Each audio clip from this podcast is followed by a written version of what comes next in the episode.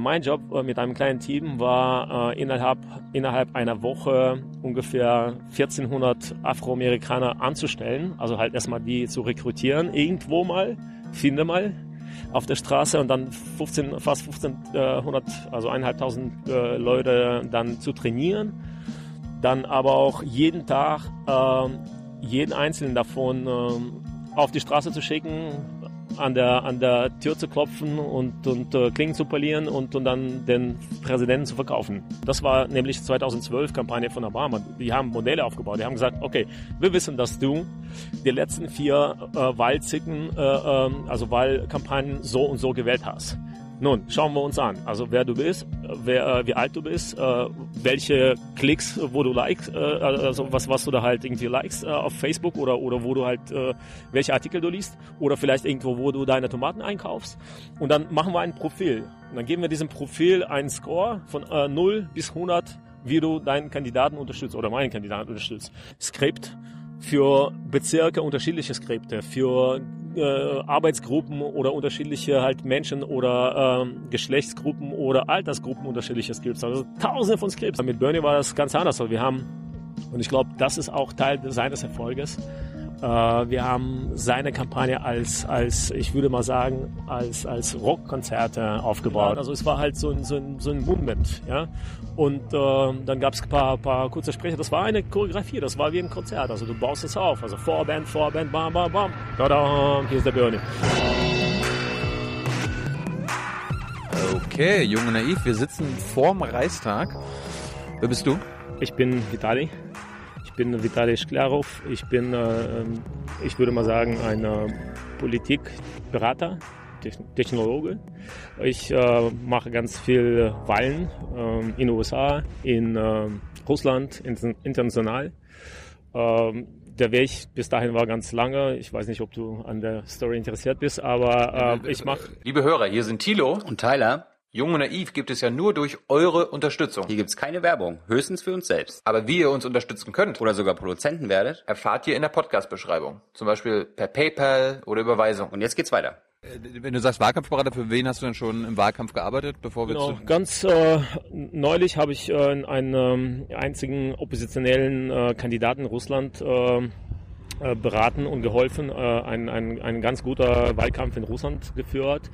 Für den letzten äh, Abgeordneten im russischen Parlament. Man muss sich das vorstellen, 450 Sitze und nur ein einziger Mensch spricht eine positionelle Meinung aus. Und wenn, selbst den haben die jetzt ein bisschen rausgeengelt äh, aus, aus dem Parlament.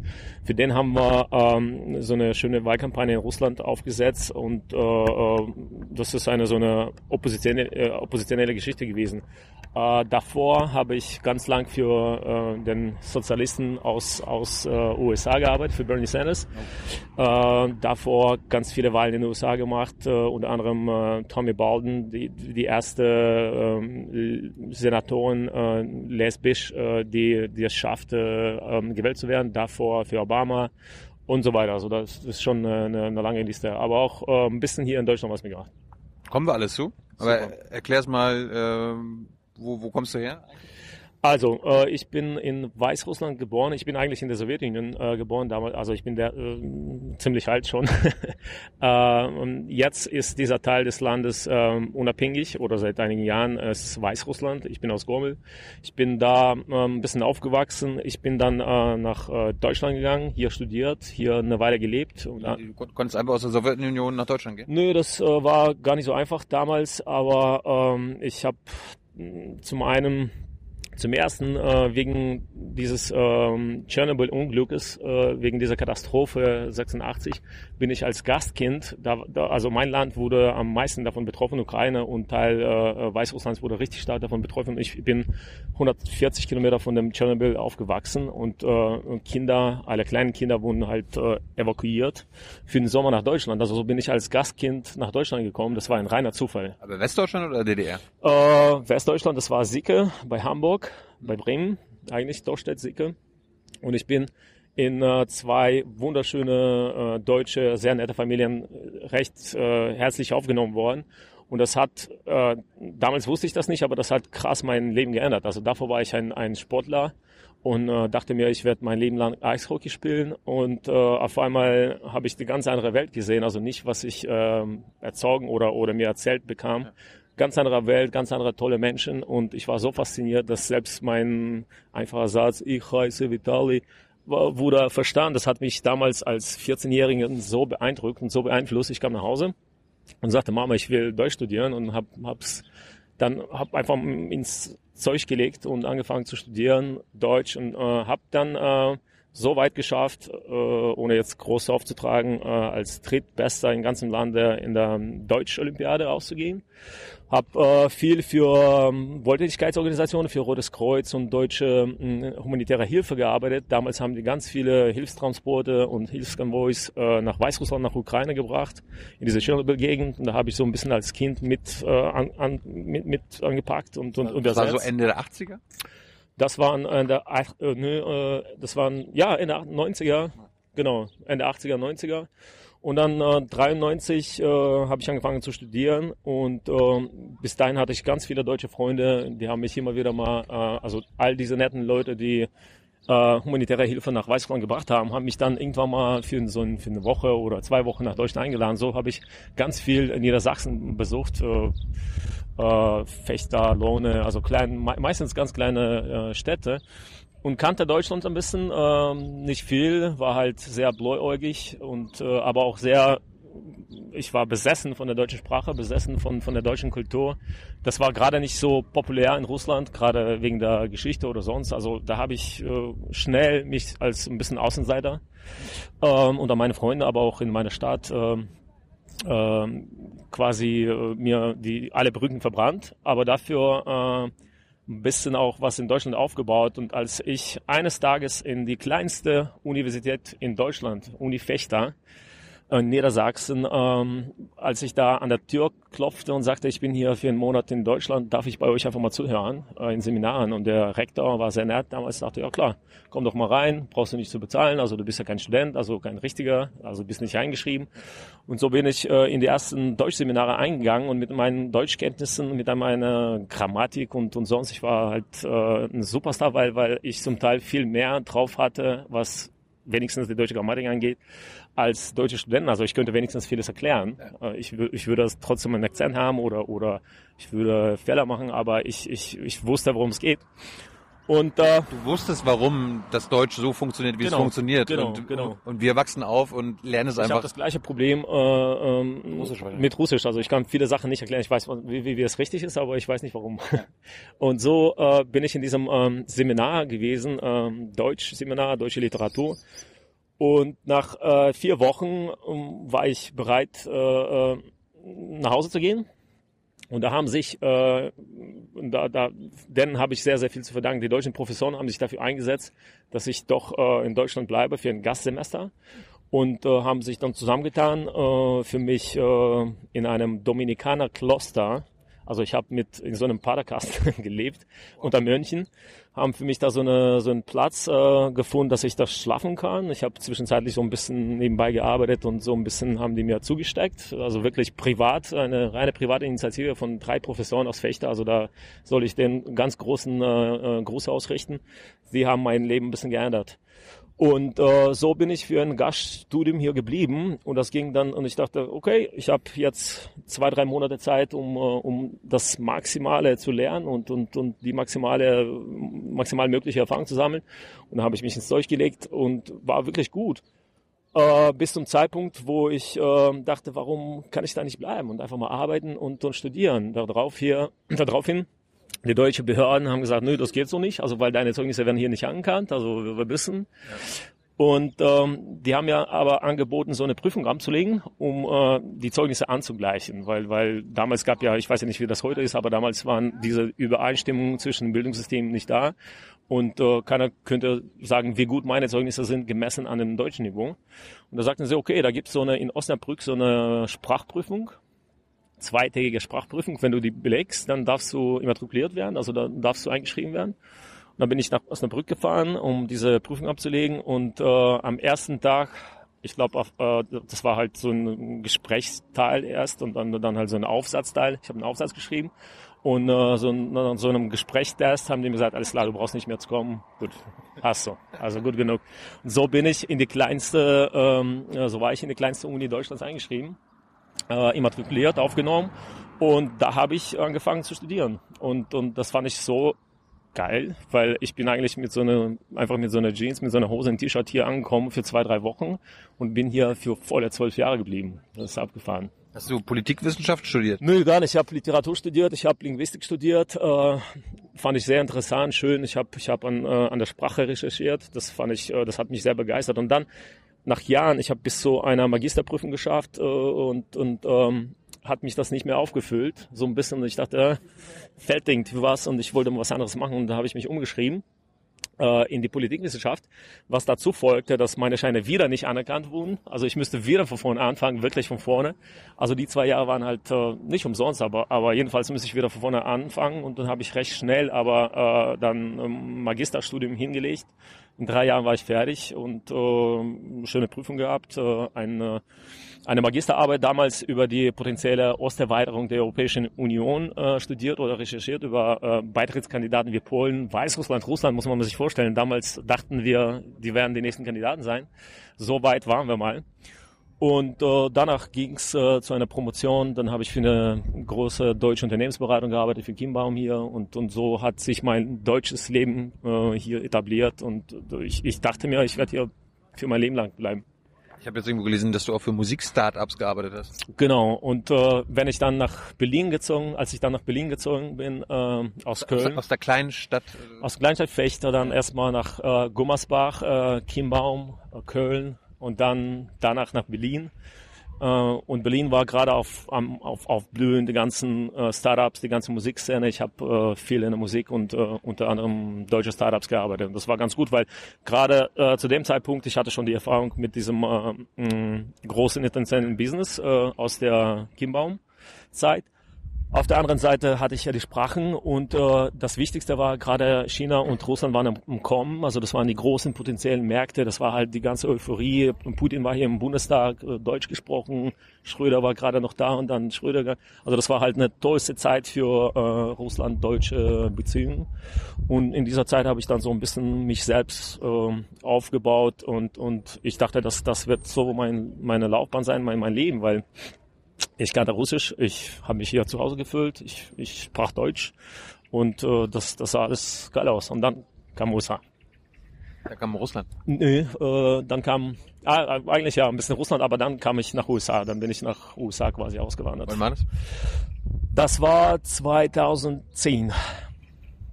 Also bis 2010 habe ich in Deutschland gelebt, gearbeitet oder halt halb mit einem Fuß hier, mit anderem in Russland. Das war immer halt hin, ja. Und dann äh, gab es hier 2008 Obama zum ersten Mal hier an der Segelsohle, halt die völlige Hysterie und, und auf äh, also die, die Begeisterung und, und der erste afroamerikanische Präsident und, und und äh, ich habe damals schon, abgesehen von meinem politikwissenschaftlichen Studium, ich habe mich so ein bisschen, ein bisschen mit Wahlen engagiert und, und war aktiv als Volontier und, und, und habe hier und da so ein bisschen mitgemacht. Hier in Deutschland? Hier in Deutschland, ja. Und äh, für welche Partei?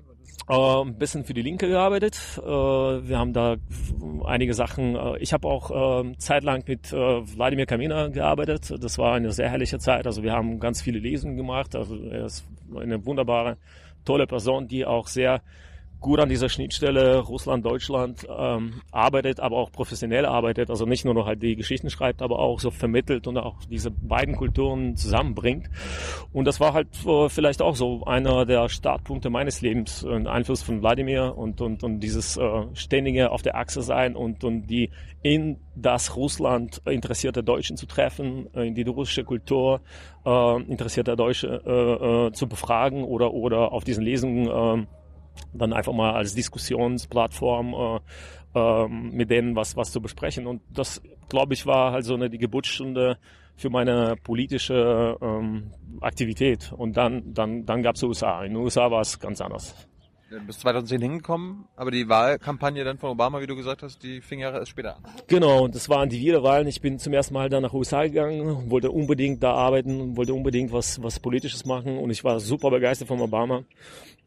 Und, ähm, Und ich dachte mir, okay, da bin ich jetzt äh, mit all meiner Erfahrung, mit all meinen äh, Kenntnissen, da bin ich jetzt gerade so ein heißes Eisen, das wird alles geil in den USA, der, das Land der großen äh, Durchstarter und das, das wird mir doch mit Sicherheit auch so vom Tellerwäscher äh, zum, zum Millionär passieren.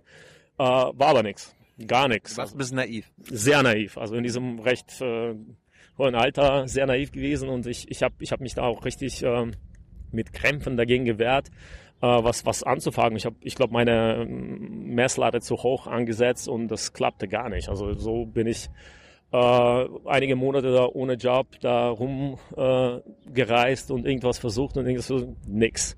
Und dann dachte ich, okay, dann muss ich wohl wieder von vorne anfangen. Also das ist halt das fünfte Mal in meinem Leben. Naja, dann, dann ist das ja so. Business as usual. Genau, Business as usual.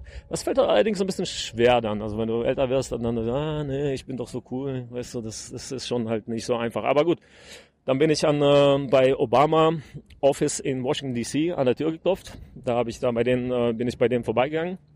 In der, dieser berühmt-berüchtigten äh, DNC-Building, also den, dieses, was, was von Russland dann später geknackt wurde. Also das ist auch so eine, so eine Symbolik da. Zu, zu, deinen, zu deinen Missetaten kommen wir später. Genau, vielleicht habe ich da so ein paar ja, kennen wir oder geändert. So, in, äh, jedenfalls habe ich witzigerweise da angefangen, ähm, das ist äh, in der Stadt, so Stadtmitte von Washington, äh, DNC, ja, du, der du, Demokratische du, Komitee. Du hast einfach an der Tür geklopft und hast gesagt, hey, äh, haben ich, die sich nicht gewundert, äh, Russe, Deutsch? Ich, das, äh, zum einen in den USA steht diese Problematik nicht so da, also das ist ein Land der Einwanderer, also mit Akzent sprechen ist da halt äh, kein, kein großes Ding, das ist normal, das ist eigentlich ganz, ganz interessant und spannend, also Leute werden, werden dich darauf ansprechen und, und begeistern sich eigentlich da. Äh, ähm, jedenfalls, äh, ja, ganz einfach. Und so machen so viele Amis. Also die, die kommen einfach mal und sagen, ja, jetzt habe ich zwei Stunden Zeit, was kann ich machen, was kann ich, wo ich helfen? Und das ist eigentlich so ein bisschen die amerikanische Kultur, dieses Volunteering, also dieses, dieses umsonst helfen, also dieses soziales äh, Engagement äh, ist da sehr, sehr weit verbreitet. Und da, da, daher war das gar nicht so schwierig. Also du klopfst an der, an der, an der Tür und sagst, was braucht ihr? Ich habe hier zwei Hände, zwei Füße, kann ich euch helfen? Und er, ja, klar, hier, mach mal, setz dich ans Telefon und sprich mal. Und das war ganz witzig, weil ähm, ich bin, da, dazu muss man sagen, ich bin nach USA gegangen, ich habe äh, kein Englisch gesprochen, also das war, oder sehr, sehr, sehr, sehr halt schlecht, also das war, das waren Basics. Und im Laufe dieser Monate da, aufgrund äh, meiner Arbeitssuche, hatte ich ja viel Zeit an, an Händen und, und, und äh, äh, ich habe mich da mit der Sprache ein bisschen auseinandergesetzt und das ist dann vielleicht so ein bisschen leichter, wenn du, wenn du schon mal ein paar Sprachen sprichst. Also da baust du ein bisschen auf diesem Gerüst auf. Also das ging ganz schnell, aber ich hatte trotzdem einen dicken Akzent. Ich hatte, ich hatte trotzdem, äh, ich heiße Vitali, äh, so, so in so einem Style gesprochen und ähm, ja, die haben sich, die, und die haben mich ausgerechnet, muss ich dir mal vorstellen, äh, ans Telefon gesetzt. Was ist eigentlich dieses Cold Calling? Also es ist, es ist ganz schwierig. Und dann habe ich halt in erst, zum ersten Mal, das werde ich nie vergessen, einen Hörer aufgenommen und, und äh, äh, jemanden an, an anderem Ende gehabt und ich sag, ja, ich bin, äh, mh, äh, ich heiße äh, Vitali, äh, ich bin, äh, wenn wollen Sie äh, bei den nächsten Wahlen, für wen wollen Sie, äh, wen wollen Sie unterstützen? Was? Sag mal nochmal, ich habe dich nicht verstanden.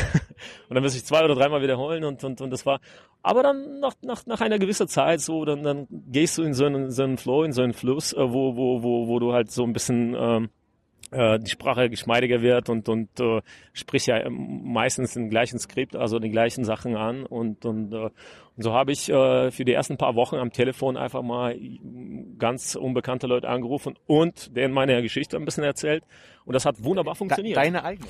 Ja, vielleicht nicht so in so vielen Details, aber aber das ist bei bei diesem ähm, kalten äh, äh, Sales Calls, äh, das ist so, so ganz äh, üblich. Also wenn du einfach mal sagst, hör mal, äh, warum, äh, warum unterstützt du nicht Obama? Äh, dann, dann, da, da gibt's meistens Leute gehen darauf nicht ein, weil, weil, weil jeder hat sich, äh, jeder bildet sich eine, eine Meinung, jeder, jeder, jeder ist schlau, jeder weiß, was, was das Beste für ihn oder für sie ist.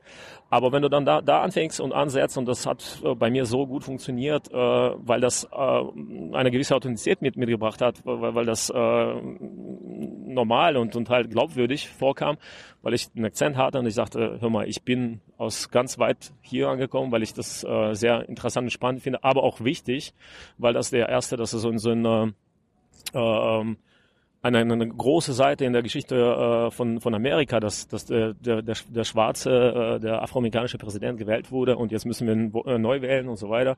Und ich glaube daran und ich bin so viele tausend äh, Kilometer geflogen, gefahren, um das halt äh, zu verdeutlichen, zu auch mit meiner Geschichte, mit meinem Leben, das auch klar euch zu machen. Also sag mir nicht, also wenn ich wenn ich da bin, dass, dass, dass das dich nicht interessiert. Und das hat viele Türen geöffnet. Äh, so viele Menschen haben da, oh man, ich, das ist geil, also ich komme, ich komme, ich, ich helfe euch oder oder ich, äh, ich spendiere 10, 10 Dollar oder sonst was. Und so habe ich äh, mit ähm, Telefonansprachen, also halt äh, Verkäufen, wie du willst, äh, angefangen. Aber was hast du verkauft? Obama. Obama verkauft, ja. Ja, naja, also ich meine, das klingt jetzt gerade sehr pragmatisch und, und sehr vielleicht nicht äh, cool, aber, aber das ist auch so ein Produkt, also du verkaufst, äh, ist ja nicht Verkauf, Verkauf ist kein schönes Wort, aber, aber du, du machst eine Auf Aufklärung. Also viele Menschen bilden sich äh, Meinung ganz schnell aufgrund der Klischees, aufgrund der ähm, Erfahrungen davor. Und dann auf einmal hörst du eine andere Meinung. Vielleicht äh, kickt dich das nicht direkt, aber, aber nach einer Story oder generell, ich glaube, Menschen lieben Geschichten. Und wenn du dann halt so eine Geschichte hast, die einigermaßen glaubwürdig ist, aber auch glaubwürdig vorkommt, dann ist es leichter, eine, eine gemeinsame Plattform aufzubauen und von da aus dann über die Politik zu sprechen. Und ich glaube, das ist ähm, der Ansatz, der, das ist genau der Ansatz, den ich in meiner Arbeit als Berater immer benutze und ich glaube, das ist der ehrliche Ansatz, wenn du halt von unten nach oben arbeitest und halt mit, mit einem Menschen, nicht mit einem Politiker, anfängst, sondern mit einem Menschen. Also was interessiert dich in, in, in erster Linie? Ich, ich bin hier, ich äh, raube deine Zeit, also erzähle mir von dir, was, was bewegt dich, was ist wichtig für dich und dann transportierst du das, also diese Inhalte dann nach oben und so, so funktioniert auch die, äh, ein bisschen die Politik in den USA, so von unten, äh, von unten nach oben. War, war Obama leicht zu verkaufen? Äh, in einigen Staaten ja, äh, in anderen Staaten super schlecht. Also die Geschichte geht weiter. Ich, ich bin nach zwei, drei Wochen in äh, Washington bin ich, ähm, das muss man auch den Amis lassen, also die, die sehen, und ich glaube, das ist eigentlich äh, im Grunde genommen dieses äh, äh, American Way of Life, äh, das ist so vom Tellerwäscher zum, zum Millionär, ist nicht, dass du halt irgendwie so ein Lotto gewinnst, sondern halt, dass du eine Chance kriegst in diesem, in, diesem, in diesem Land, äh, jeder eine gewisse faire äh, Chance hat, äh, irgendwas zu machen. Also nach zwei, drei Wochen haben die gesehen, ich, ich habe was drauf. Also ich bin halt äh, erwachsen und habe viele Sachen gemacht und dann haben die direkt mir halt 40 Leute zugesteckt. Also da war ich auf einmal zum ersten Mal in den USA der Boss. Und dann habe ich zum ersten Mal äh, äh, nach drei Wochen, du hast angefangen mit äh, Mensch, Menschen anrufen, ganz unten. Genau, und, und dann, dann habe ich nach nach paar Tagen, nach einer Woche, war ich äh, so in so in äh, quasi der Führer einer kleinen äh, Telefonzelle, so, so eine Gruppe von sechs, sieben Leuten, die dann halt irgendwie so bestimmte Bereiche abgedeckt haben und da waren halt zwölf Leute und so weiter und so fort. Da waren halt äh, äh, nach einigen Wochen ganz schön viele Leute. Und dann auf einmal haben die mich ähm, äh, nach Wisconsin geschickt, um äh, in einem Staat, um auf deine Frage zu kommen, das völlig halt gegen Obama war, äh, zu arbeiten. Und das war ganz spannend, weil äh, Wisconsin, muss man dazu sagen, ist ein sehr äh, afroamerikanisch lastiger äh, Staat. Äh, er hat äh, 2008 sehr stark da gewonnen und das ist auch äh, zur gleichen Zeit also one, äh, eine, einer der Swing States, also halt diesen diesen ähm, diesen Staaten, die mal je nach äh, Kandidat, je nach je nach äh, Rhetorik oder oder Team mal mal demokratisch wählt, mal mal republikanisch und darum spielen diese Swing States äh, eine ganz besondere Rolle in, im amerikanischen, in amerikanischen Wahlen, weil, weil darum geht es eigentlich, diese vier, fünf, sechs, sieben äh, äh, Staaten zu gewinnen, weil der Rest ist recht, äh, recht äh, schon vorentschieden halt so. Aber das, das ändert sich auch so. Früher war zum Beispiel Texas immer, immer republikanisch, aber das wandelt sich. Naja, jedenfalls bin ich so in, äh, in Wisconsin gelandet und äh, habe äh, einem ersten Gay Senator, äh, äh, Senator äh, geholfen, Wahlen zu gewinnen. Ähm, und sie hat dann auch gewonnen. Das war die erste äh, lesbische Senatorin in der Geschichte der USA, äh, die äh, in Senat gewählt wurde. Und, und dann habe ich auch äh, dem äh, Obama-Wahlen auch, äh, Obama-Kampagne äh, auch da geholfen. Und, und da war ganz, ganz spannend. Das war alles 2012. Das war 2011, 2012, ja genau. Ja. Genau. Äh, dazu muss man sagen, äh, ähm, 2008 Wisconsin war sehr, sehr pro Obama und, und da hat er richtig auf, ab, abgeräumt. Ähm, 2012 aber ähm, haben sich die Afroamerikaner haben sich so ein bisschen verraten von Obama gefühlt. Also da war halt sehr niedrige Zahlen, also halt äh, er hatte große Probleme in diesem in diesem Staat und daher hat äh, hat die Zentrale ganz viel Geld dahin geschickt äh, und ganz viele Ressourcen zugesteckt, um diesen Staat äh, zu gewinnen. Und ähm, äh, kannst du kurz sagen, warum die schwarzen Wähler von Obama enttäuscht waren? Nun, äh, das musstest du ja wahrscheinlich rausfinden. Genau, das müsste ich rausfinden. Äh, zum einen äh, viele Sachen, äh, gerade dieses äh, äh, Wirtschafts, äh, diese Wirtschaftskrise hat nicht so direkt äh, eingegriffen sofort. Also solche Sachen entwickeln sich. Also er hat schon viele gute Maßnahmen gemacht, aber aber nach vier Jahren waren halt die ersten Erfolge noch nicht so richtig sichtbar. Und dann äh, hat er angefangen mit Obama äh, Care ähm, äh, Ideen zu arbeiten. Die waren auch noch nicht weit entfernt. Äh, und nicht so ausgereift. Also da war halt ganz, ganz große ähm, ähm, unter Schwarzen, insbesondere in Wisconsin, weil Wisconsin so eine so eine ähm, industrielastiger Staat, ein industrielastiger Staat, der das ganz viele Jobs verloren äh, äh, hat und und äh, diese Stadt war halt so ein bisschen äh, wie Detroit halt äh, nicht so richtig wirtschaftlich gut da und die Menschen, so das ist die Menschennatur, äh, meistens ganz schnell ihre Meinung über irgendwas bilden und sagen, ja okay, dann dann hat er vermasselt, dann hat er seinen Job nicht gut gemacht. Also gerade die und diese Euphorie war vorbei, also halt der ist schon der Präsident, also wir haben schon Geschichte geschrieben ja. mit, mit dem Schwarzen. Äh, dann, dann, na, naja, lass mal schauen, was, was, was, was nächstes wird. Und äh, tatsächlich war, war, äh, hat er ein Problem. Und unser Job oder mein Job äh, mit einem kleinen Team war äh, innerhalb, innerhalb einer Woche ungefähr 1400 Afroamerikaner anzustellen. Also halt erstmal die zu rekrutieren, irgendwo mal, finde mal, auf der Straße und dann 15, fast 1500, also eineinhalbtausend äh, Leute dann zu trainieren. Dann aber auch jeden Tag äh, jeden einzelnen davon äh, auf die Straße zu schicken, an der an der Tür zu klopfen und und äh, Klingen zu polieren und und dann den Präsidenten zu verkaufen.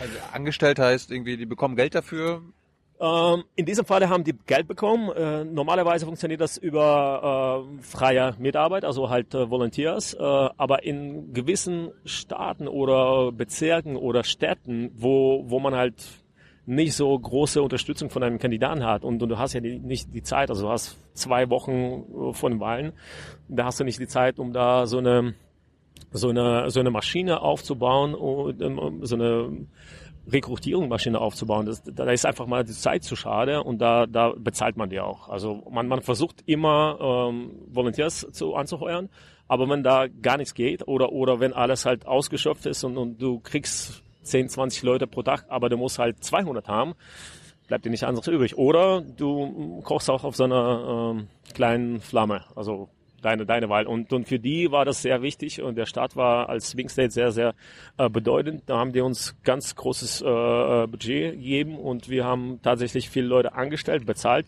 Das, das heißt halt Verträge abschließen, äh, trainieren, äh, die ganze Buchhaltung.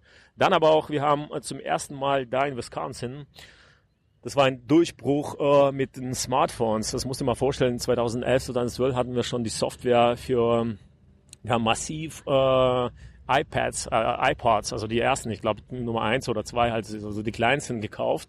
Darauf wurde so eine App äh, programmiert. Mit der App könnten wir mh, ähm, im Gegensatz zu dieser orthodoxen Strategie einfach mal mit Stimmzettel oder halt mit so einen, äh, ausgedruckten Sachen Leute an, auf die Straße zu schicken, haben wir alles sehr technologisch äh, aufgebaut. Also jeder hatte so ein Smartphone oder irgendwas ähnliches.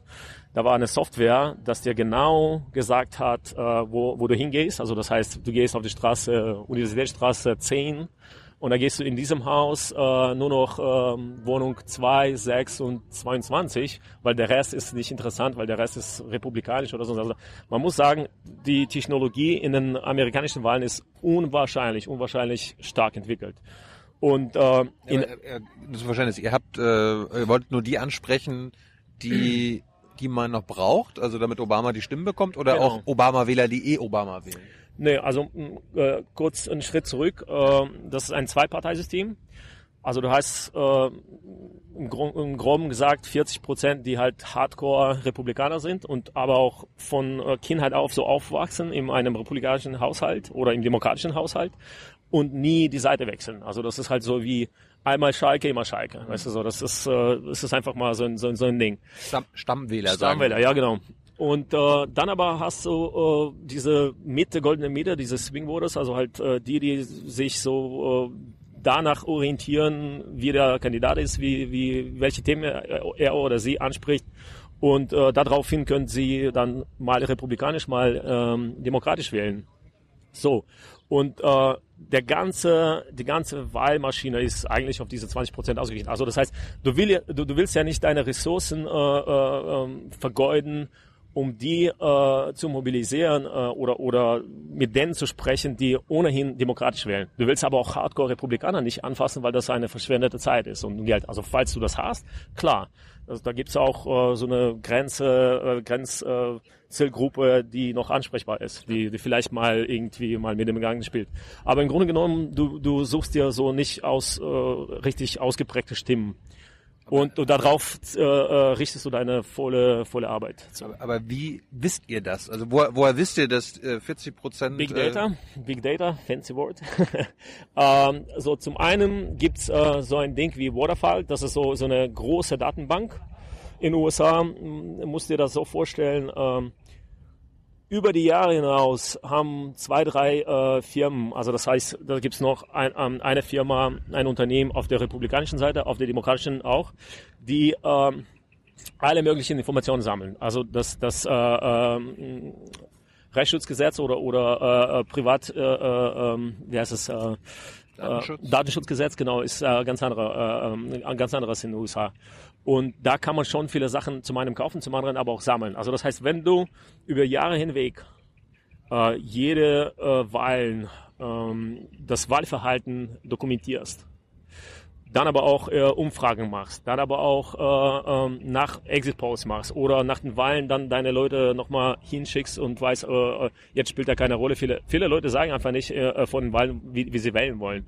Aber nach den Wahlen sagen, ja, hm, enttäuscht oder ja, gut, also da kannst du ja schon ganz, ganz viel rauskriegen. Und äh, stell dir mal vor, in den USA, im Gegensatz zu, der, zu dem Rest der Welt, wird alles gewählt. Also vom Präsidenten bis hin zum Schuldirektor. Also es, es, das ist, also die lieben das. Es ist so wie äh, Weihnachten Glühwein trinken. Weißt du, das ist Teil der Kultur. Also die, die Amis äh, wählen gerne. Und äh, das, das macht äh, Wahlen oder dieses politische Engagement äh, in den USA zum Teil des Kulturchores. Also das ist Teil der, der Kultur oder Mentalität. So, jedenfalls, du hast auf all diesen Ebenen millionenfache Wahlen halt. Jedes Jahr, da gibt's halt hunderttausende Wahlen. Und all die Daten, jede kleine Kampagne sammelt diese Daten und die werden zentral gelagert, gelagert, gespeichert.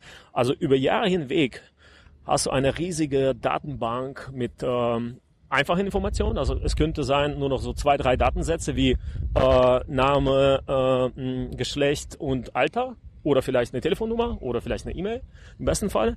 Oder das könnten große Datensätze bis zu 700 Datenpoints äh, haben. Also du kannst dann auch äh, die Datenbanken von Facebook dazu schrauben, von äh, irgendwelchen äh, Punktenprogrammen, also halt irgendwie Aralpunkte irgendwie nochmal dazu und, und dann kannst du diese Daten abgleichen und dann modellieren, also das heißt statistisch auswerten und dann halt irgendwie Modelle aufbauen. Das war nämlich 2012 Kampagne von Obama. Die haben Modelle aufgebaut. Die haben gesagt, okay, wir wissen, dass du die letzten vier äh, Wahlzicken, äh, äh, also Wahlkampagnen so und so gewählt hast. Nun, schauen wir uns an. Also wer du bist, wer, äh, wie alt du bist, äh, welche Klicks, wo du likest, äh, also was, was du da halt irgendwie likest äh, auf Facebook oder, oder wo du halt, äh, welche Artikel du liest oder vielleicht irgendwo, wo du deine Tomaten einkaufst. Und dann machen wir ein Profil. Und dann geben wir diesem Profil einen Score von äh, 0 bis 100 wie du deinen Kandidaten unterstützt oder meinen Kandidaten unterstützt.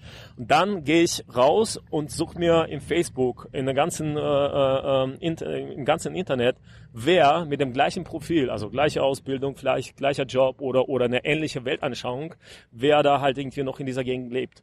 Und dann werde ich halt irgendwie modellieren, wie wohl dieser Mensch dann in diesen Zuständen auch mit diesen Inhalten äh, äh, verhalten wird. Also das ist dieses äh, Behavioral Sciences, wo, wo, wo du halt äh, Menschen so auseinander nimmst und äh, mit einer recht hohen, über 90 Prozent Wahrscheinlichkeit, also das kommt immer auf die Daten an, äh, vorsagen kannst, wie wohl die Wahlen oder wie dein Stimmverhalten wohl ausgehen wird. Also das ist abgefahren. Also du kannst, kannst richtig viel machen. Und das hat auch viel Trump gemacht jetzt äh, 2016. Aber Obama hat äh, damit 2012 ange angefangen. Das ist, äh, also du hast diese Big Data, du hast diese Datensätze und dann filterst du aus. Und du sagst, hör mal, in dieser Stadt, wir haben 100.000 Einwohner. Nehmen wir mal an, äh, äh, aufgrund der äh, dieser Waterfall, also auf, aufgrund dieser Datenbank, aufgrund der Daten, die wir haben, also wir sagen so 40, 40, äh, machen wir es einfach, 40, 40 halt irgendwie demokratisch, republikanisch, 20 unentschieden. So, ich brauche von diesen 40 Hardcore 30 gar nicht anfassen, die werden sowieso äh, ihren Weg gehen, die anderen 30 Hardcore äh, werden ihren Weg gehen. Und so ähm, ähm, schneidest du diesen Kuchen kleiner und kleiner und kleiner und kleiner ja toll. Willkommen in Berlin. Ja. Und so schneidest du deinen Kuchen kleiner, kleiner, kleiner und dann kannst du so klein, äh, äh target, äh, also halt äh, ähm, deine Zielgruppe so klein definieren, dass du sagst, okay, ich weiß, dass in diesem Stadtviertel äh, äh oder in diesem Bezirk äh, aufgrund der die, die, die demografischen Daten, aufgrund dessen, dass da halt so eine Fabrik ist und, und äh, äh, vielleicht irgendwelche Arbeiter leben, die dann auch sich für diese bestimmte Inhalte interessieren, aufgrund der, weiß was ich was, also du kannst halt vieles, vieles vergleichen, vieles sehen, dann macht es keinen Sinn für mich, da Leute hinzuschicken mit einem äh, ähm, Inhalten über, über Selbstständigkeit oder, oder halt über, über Steuern oder sonst was, weil die halt völlig andere Probleme haben. Und so kannst du so deine Zielgruppe definieren und dann auch die richtigen Leute mit dem richtigen Message, also mit dem richtigen Produkt zu denen schicken und sagen, hör mal, wusstest du, dass Obama das und das und das macht? Mal abgesehen von dem Rest, also davon wollen wir jetzt gerade nicht reden. Und auf einmal, ha, hast du ihn oder sie, weil, weil, weil, äh, das, das macht Internet seit Jahren eigentlich. Also wenn, wenn du wenn du online gehst und wenn der Computer aufgrund des, aufgrund des äh, Cookies oder sonst weiß, dass du äh, männlich bist, äh, äh, keine Ahnung, 43 äh, und irgendwie äh, in Berlin, genau, arbeitslos äh, in Berlin lebst, dann werden die wohl dir so ein, so ein, so ein Banner, so ein äh, neues äh, äh BMW-Banner oder sonst was nicht schalten, weil, weil du, du bist ja nicht die Audience, du bist ja nicht die Zielgruppe. Also da, da Internet hat das schon seit Jahren. Das, das Problem ist, dass Politik, das, äh, Politik ist ein bisschen äh, noch ein bisschen aber viel aufzuholen hat. Und ich glaube, äh, gerade die Startups, äh, und so gesehen musst du mal auch die Wahlen auch als ein Startup sehen. Also das ist so, so ein kleiner Startup. Also nun brauchst du die Technologien und, und Daten und dann kannst du viel prognosieren und viel zielgerichteter äh, arbeiten und auch äh, mit größerer Wahrscheinlichkeit gewinnen. Aber was, ich meine, jetzt aus politikwissenschaftlicher Sicht, was sagt das über eine Demokratie aus, wenn äh, du quasi genau weißt, auf welche Themen du spezielle Wähler oder potenzielle Wähler ansprechen musst und wie du mit ihnen sprechen musst, damit sie auf deine Seite kommen. Also ich, Gut, aber das ist ja normal. Also äh, es ist ja eine große philosophische Frage und äh, wozu ist die Politik da, äh, um Menschen zu dienen oder oder äh, äh, Leute zu, zu, zu wählen oder in, in die Ämter zu, zu holen? Du hast das ja auch äh, im anderen Leben nicht anders. Also das heißt, wenn du ins Restaurant kommst und eine gewisse Qualität erwartest äh, oder in so einem McDonald's bist, dann we weißt du, die Qualität ist die, äh, die Preise sind solche und dann dann ist äh, das Spiel, äh, die Spielregeln sind schon äh, abgeklärt. Das gleiche, wenn du im äh, Supermarkt einkaufst, wenn du zu Rewe gehst, erwartest du ein bestimmtes Preisniveau äh, ähm, und wenn du in KDW einkaufst, klar. Also das heißt, diese ähm, je mehr wir voneinander wissen, finde ich, umso besser leben wir, umso mehr können wir äh, einander helfen, einander halt äh, verstehen, einander zuhören, anstelle von äh, raten äh, und irgendwie so ein Plakat da, dazu kleben und raten, was dich wohl interessiert. Also ich hätte als als äh, Campaign Manager, als als einer, der der Wahlen führt für eine Partei oder für einen Kandidaten, würde ich gerne lieber wissen, was sind meine Wähler. Also das ist so wie wie wie wie in einer Familie. Du du du hast eine bessere Beziehung, wenn du ganz genau weißt, wie deine Frau ist oder, oder wie dein Mann ist und umgekehrt. Aber wenn ihr keine gemeinsamen Themen habt, wenn ihr nicht spricht, wenn ihr beide halt auch durch Probleme und äh, durch, durch, durch den Scheusack des Lebens nicht durchgeht zusammen, dann, dann seid ihr auch viel weiter auseinander. Und das ist das Problem von der Politik, gerade in Europa, gerade in, in Russland, dass, dass, dass die Menschen die Politik nur noch aus dem Fernsehen kennen dass die Politiker im Gegensatz zu, zu USA nicht auf die Straße gehen und mit denen halt äh, einfach mal für eine Stunde labern und halt richtig eine, eine Diskussion haben und unangenehme Fragen äh, und mit unangenehmen Fragen konfrontiert werden. Also das, das gibt's nicht. Und das haben wir zum Beispiel in Russland gemacht. Ähm, das hat einen riesen Erfolg. Wir hatten keinen Zugang zu Medien. Wir hatten kein Geld, weil das ein oppositioneller äh, äh, Kandidat war. Und was haben wir gedacht? Äh, was haben wir gemacht? Genau, was wir mit Bernie gemacht haben. Also wir haben hunderte von Events gemacht, also kleine Veranstaltungen. Äh, um eine, eine Veranstaltung äh, zu planen oder zu, zu organisieren, musst du halt die, ganzen äh, äh, ähm, äh, Erlaubnisse und, und äh, irgendwie mit der Stadt abstimmen. Also das ist ein sehr, sehr bürokratischer Pro äh, Prozess. Wenn du dabei auch äh, für einen äh, oppositionellen Leader, äh, oppositionellen Kandidaten arbeitest, dann ist das noch schwieriger, in Russland wenigstens. So haben wir das alles auf der Straße gestellt. Einfach eine, eine mobile Bühne aufgebaut, schnell Mik äh, äh, Mikrofon an, äh, angeschlossen so, und, und, und dann direkt direkt den Typen, den Kandidaten dahingestellt und Leute kamen einfach zu und haben gesagt, ey du und dann halt irgendwie, klar, war manchmal halt also, so eine Flashmob oder was? Ja, so so ungefähr. Das war manchmal halt äh, nicht gut, weil halt hier und da immer ein besoffener oder irgendwie ein einfach mal ein bekloppter Typ da ist und, und macht alle andere halt kaputt und, und macht dein, dein Event, deine Veranstaltung richtig äh, zum Misserfolg. Aber im Grunde genommen äh, äh, mit der Zeit, mit der Zeit, wir haben innerhalb von sechs Wochen, musst du dir mal vorstellen, 251 äh, kleine Veranstaltungen gemacht. Also fünf jeden Tag, konsequent, sieben Tage die Woche, fünf kleine Veranstaltungen. In, in Russland jetzt? Ja, nee, genau. Nee, wir sind nicht mal in Wisconsin. Nee, ähm, äh, ich springe ja. mal so ein bisschen rüber. Also was, worauf ich hinaus will, wenn der Politiker mit den Menschen anfängt zu reden, aber auch ähm, sich mit unangenehmen Fragen auseinandersetzt, wenn die Politik von unten nach oben funktioniert und nicht von oben nach unten, so nicht durch Fernsehen, durch Medien, durch, durch Zeitschriften oder, oder äh, Magazine, sondern halt auf der Straße, dann auf einmal kriegst du diese ähm, Kredibilität und dann, dann, dann Authentizität und, und, und, und Leute haben Bock auf dich. Und in Wisconsin haben wir auch nicht anders gemacht. Äh, da, dazu muss ich sagen, wir haben diese 15, komme ich wieder zurück zu Wisconsin, 1500 100 Leute angestellt, äh, bezahlt und dann halt auf das war eine wahnsinnige Choreografie. Das ist, äh, muss ich mal vorstellen, auf Knopfdruck 1500 äh, Leute halt. Stell dir mal vor, hier jetzt äh, eineinhalbtausend Leute gehen auseinander, wie, wie, wie kleine Ameisen. Äh, die gehen auseinander und jeder weiß, was zu tun. Das waren, waren alles Schwarze. Ihr wolltet, ja, ihr wolltet das waren nur Schwarze. Das, äh, wir waren drei oder vier, fünf Jungs Weiße, die das Ganze gemanagt haben. Und, es, es gab drei weiße Chefs und 15 oder... Genau, genau. Okay. Und, und die sind dann noch rausgegangen und jeder wusste, wo äh, auf, auf diesem Handy hast du dann halt deine deine Karte, wo du hingehst, deine, deine äh, Route, äh, wo du klopfst. Äh, an dieser Tür klopfst du, an der anderen klopfst du nicht. Und dann in Echtzeit äh, wertest du die, die Aussagen aus. Also du hast halt so fünf äh, Antworten, dann, dann tippst du das ein, äh, klickst die, Send. Die, die stehen an der Tür, du klopfst, ja, ja. du klopfst von mir und dann, und dann Genau, und dann sage ich, ja, hallo, ich bin Vitali, äh, ich, ich, äh, ich volontiere hier gerade für Obama und äh, ich weiß, äh,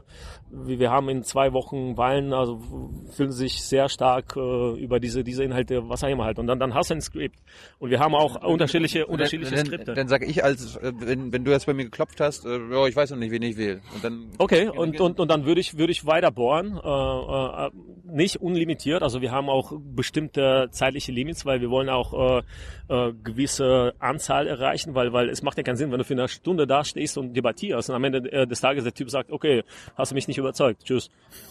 Also du hast dann halt eine gewisse, wir haben äh, gewisse KPIs, also wir halt, wir haben gewisse äh, Skripte, Skript für Bezirke unterschiedliche Skripte, für äh, Arbeitsgruppen oder unterschiedliche halt Menschen oder ähm, Geschlechtsgruppen oder Altersgruppen unterschiedliche Skripts. Also tausende von Skripts. Also du gehst wirklich zielorientiert äh, an, an Leute an. Du, du, du schmierst da nicht einfach mal so, weißt du, über, über jeden oder kämpfst nicht jeden mit, mit weißt du. Ja äh, jedenfalls dann habe ich mit dir so ein bisschen mich unterhalten und dann kann ich so ungefähr einschätzen, wie du drauf bist und worauf du halt äh, Bock hast. Und dann dann äh, werde ich das aus äh, verschicke. In Echtzeit kommt das bei mir an in meine Datenbank. Muss dir mal vorstellen äh, 1500 Leute halt in Echtzeit die Daten kommen kommen.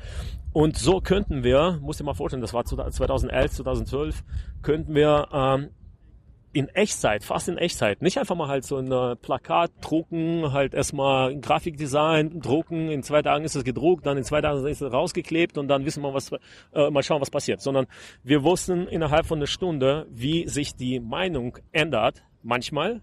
Also eine Woche davor war halt irgendwie dieser Bezirk irgendwie sehr äh, dieses Thema lastig und dann ändert sich. Und dann wird innerhalb von Stunden halt die Plakate ausgetauscht, neu geklebt zum Teil Fernsehspots ausgetauscht und, und so weiter. Das ist halt eine, ah, das ist richtig geil. Also da siehst du diese äh, IT-Gedanken äh, wirklich äh, äh, und, und dieses Big Data äh, äh Gedanken am, am, am Arbeiten. Also das, das ist ein, das ist faszinierend. Also denn, denn du hast gesagt hier die Helfer haben eine App gehabt und angenommen, die Tür geht zu, der, der, ja, dann schreibst du, die Tür ist zu. Also das der, heißt, und dann, und dann Jackpot ist, wenn, wenn, wenn er dir dann meldet, hey, genau. er, wird, er wird Obama wählen. Und genau, aber im, äh, das ist Idealfall, das ist nicht immer so, aber selbst wenn du weißt, dass er nicht wählen geht, das ist auch Information, nützliche Information. Das heißt, aus der Datenbank ist dann diese Adresse raus raus und dann ver verschwendest du deine Kräfte da nicht. Und, oder äh, einer klopft und sagt, äh, nee, ich habe jetzt gerade keine Zeit, äh, vielleicht morgen. Und dann, dann, dann weiß ich und schick gezielt einen morgen dahin. Oder, oder du, du hast ein Feedback, aber äh, der, der, der Typ ist äh, sich nicht äh, richtig schlüssig oder, oder sich nicht äh, einig, was oder, oder die Familie, wie die wählen. Und dann, dann weißt du aber ein bisschen, da hast du schon ein bisschen eingehakt, äh, dann schickst du nach zwei, drei Tagen nochmal einen anderen der vielleicht ein bisschen sprachbegabter ist oder oder ein bisschen äh, halt du hast auch da Einstufungen äh, wie die Leute halt gut äh, kommunizieren können und und du äh, äh, teilst auch die Leute bei, bei, bei den Skills ein ein bisschen halt so wer wer gut fürs Telefon geeignet ist wer gut halt irgendwie so in diesem äh, äh, personellen äh, Gespräch äh, persönlichen Gespräch besser ist ähm, jedenfalls, dann kannst du in zwei Tagen nochmal einen dahin schicken und sagen, okay, äh, mein Kollege war hier gestern und, und ich weiß, dass, dass er könnte diese äh, Frage für Sie nicht beantworten, aber dafür bin ich hier. Und äh, fragen Sie mich, also was, was genau in der äh, Umweltpolitik interessiert Sie gerade und wie äh, ähm, diese Themen mein Kandidat besetzt. Bang. Und dann auf einmal hast du diese, diese Aufmerksamkeit und Leute, am, im Grunde genommen, in der Politik. Die wollen einfach mal was aussagen. Die, die wollen gehört werden. Also wenn du die Plattform schaffst, wo die sich äußern und sich wichtig fühlen, dass du denen zuhörst. Das ist das Problem von der Poli äh, vielen Politikern. Die können nicht zuhören. Können aber auch nicht, weil die das nicht so gelernt haben, weil die Schule der Politikkarriere äh, war eine ganz andere. Eine sehr super bürokratische vier Jahre. Das war halt 20. Jahrhundert, aber 21. Jahrhundert ist ganz anders.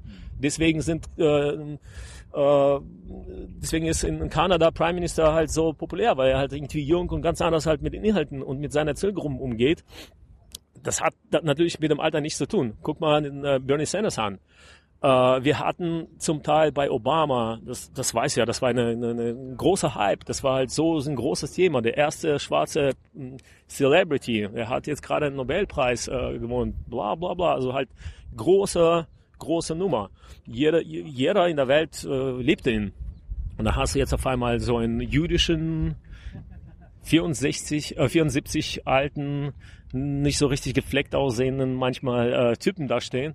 Und auf einmal, du, du würdest denken, das ist äh, nicht ein Thema für junge Leute. Das ist so mehr halt äh, mittlere oder halt ältere äh, Zielgruppe. Im Gegenteil, er hat in, äh, äh, tatsächlich viel mehr junge Leute mobilisiert, das musst du dir mal vorstellen, als Obama. Viel mehr. Kommen, kommen wir gleich zu. Ich wollte äh, zu Wisconsin nochmal kommen. War die Kampagne denn erfolgreich? Habt ihr denn den Staat genau. gewonnen? Also, wir haben nicht nur noch den Staat gewonnen, wir haben äh, äh, besseres Ergebnis geliefert als 2008.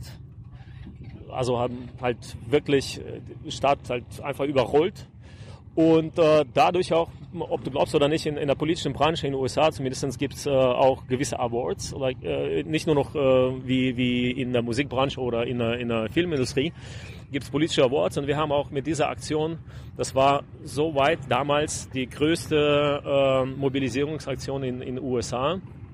Wir haben zwei Awards gewonnen und das war halt eine ganz große Geschichte. Insbesondere, weil ich da war und als Teil des Ganzen als einziger russischsprachige Russe, Weißrusse äh, in amerikanischen Wahlen mitgemacht habe. Also Wisconsin ist wirklich, wirklich gut aufgegangen.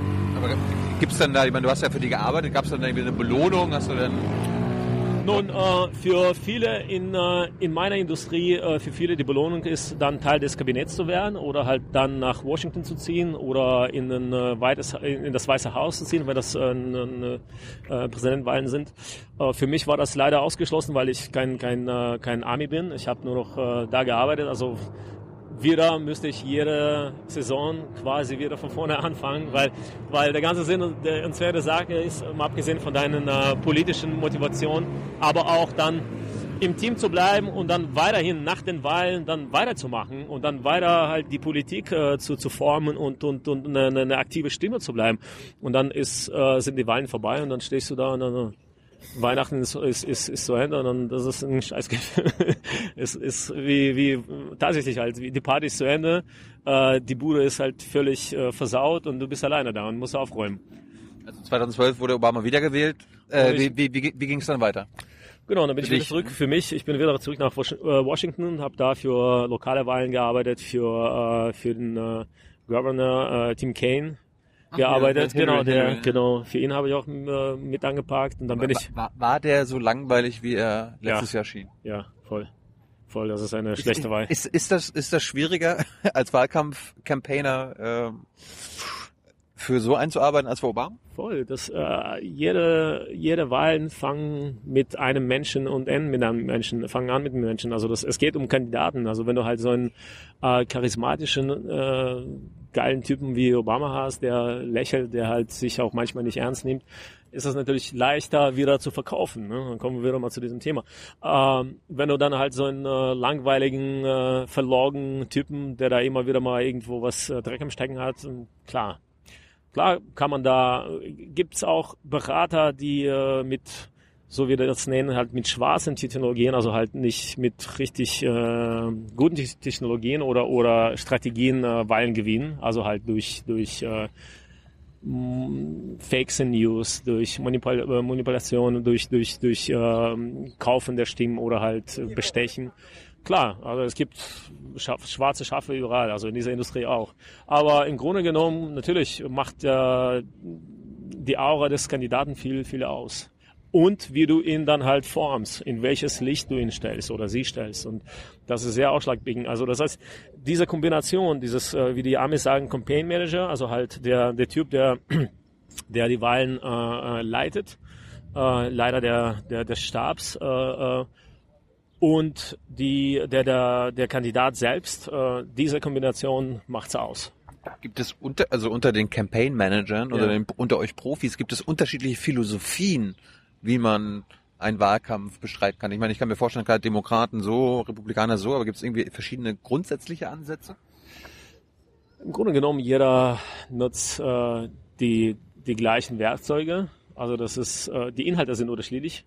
Ähm, unterschiedlich äh, sind auch zum Teil ähm, die Art und Weise, wie, wie man so eine, so eine Kampagne leitet, aber auch wie man so eine Kampagne aufbaut.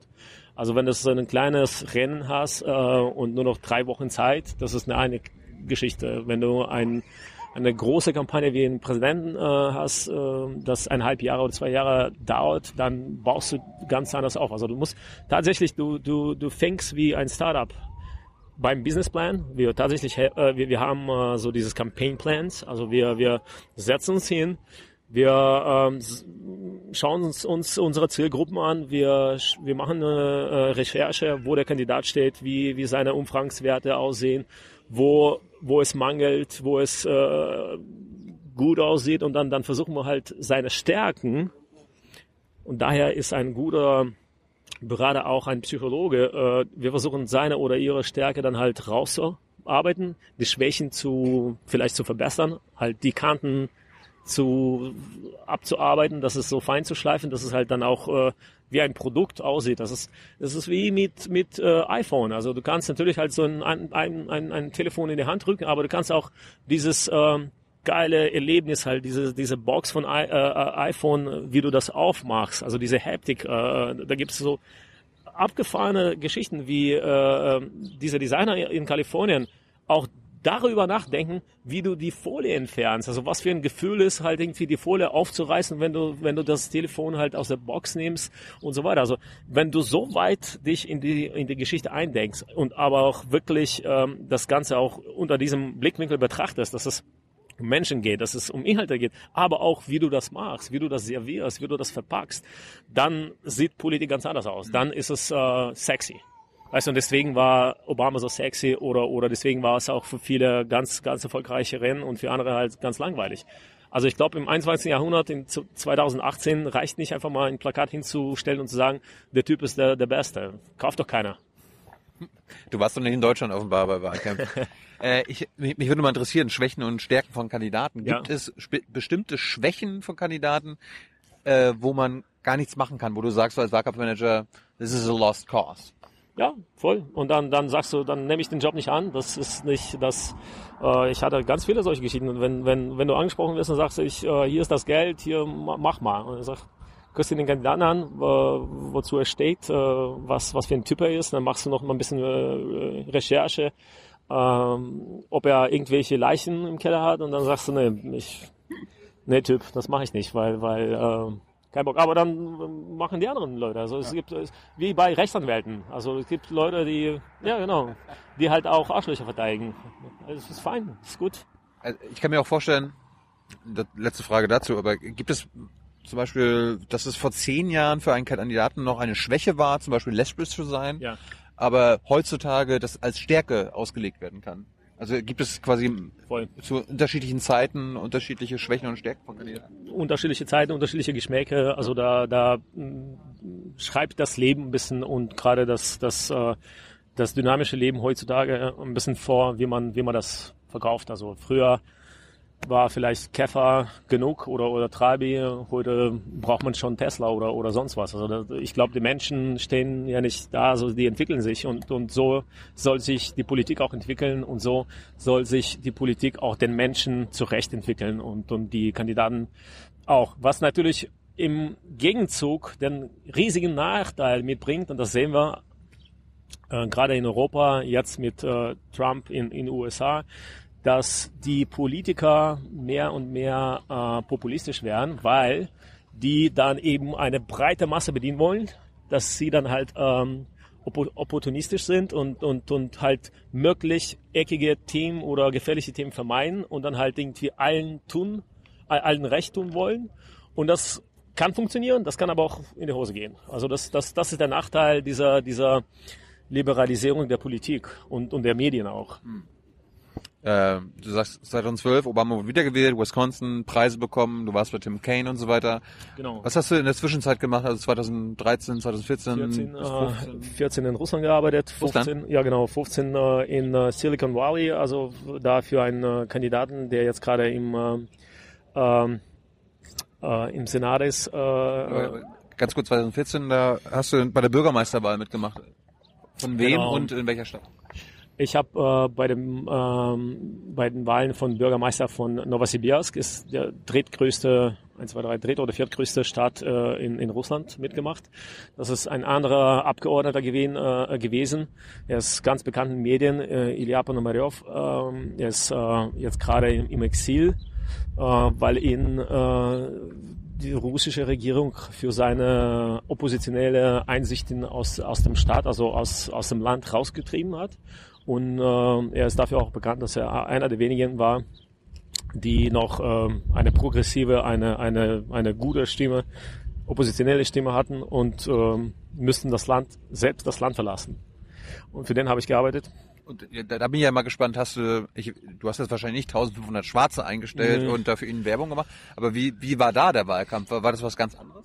Ganz anders. Also das ist immer ein bisschen anders. Das hängt davon ab, wo du arbeitest, äh, wie die Stadt äh, demografisch aussieht, wie viel Geld du hast, was für ein Budget, wie viele Leute du anstellen kannst, was für Themen dein Kandidat gerne äh, oder oder wo steht dein Kandidat thematisch. Also für viele ist Umweltpolitik sehr wichtig und dann brauchst du in irgendeiner Stadt, die davon lebt, Erdöl zu, zu, zu machen, brauchst du halt mit Umwelt nicht, nicht anfangen. Also das, das ist sehr, sehr, un, es ist so wie Marketing. Also du hast deine Zielgruppen, du hast deine verschiedenen Geschmäcke und, und aber auch äh, verschiedene Wähler. Und da, da, dadurch äh, macht das alles so spannend und unterschiedlich jedes Mal. War der Wahlkampf für die Kandidaten erfolgreich? Nein. Nein. Hast, äh, deine Schuld oder? Nö, das ist so, weißt du, wenn, wenn man von Russland redet, äh, Wahlen zu verlieren ist äh, eigentlich äh, ein, ein gutes Ergebnis, weil äh, man kann da auch Wahlen, gewisse Wahlen nicht gewinnen, einfach. Das ist äh, einfach unmöglich. Und gerade wenn du mit, äh, mit der Opposition arbeitest. Also das her, daher überhaupt an Wahlen beteiligt zu sein und dann halt irgendwie nicht äh, vielen Kandidaten vielleicht mal im Gefängnis zu landen wie Nawalny, ist schon halt großes Erlebnis und großes Erfolg, äh, großer Erfolg. Äh, daher äh, auch mit diesem äh, äh mit dieser Kampagne letztes Jahr Gutkov, er hat den Sitz verloren er war der letzte Parlamentarier in, äh, in der russischen Duma, sagte ich zuvor, äh, hat die Wahlen verloren. Aber trotzdem haben wir halt äh, eine gute Kampagne, nicht der Kampagne wegen, aber sonst, äh, ich sehe die Wahlen als eine gewisse Aufklärung. Also du machst das nicht um den Typen halt ins, ins, ins Office zu, zu, zu schieben, sondern du machst, um die Leute aufzuklären und dann äh,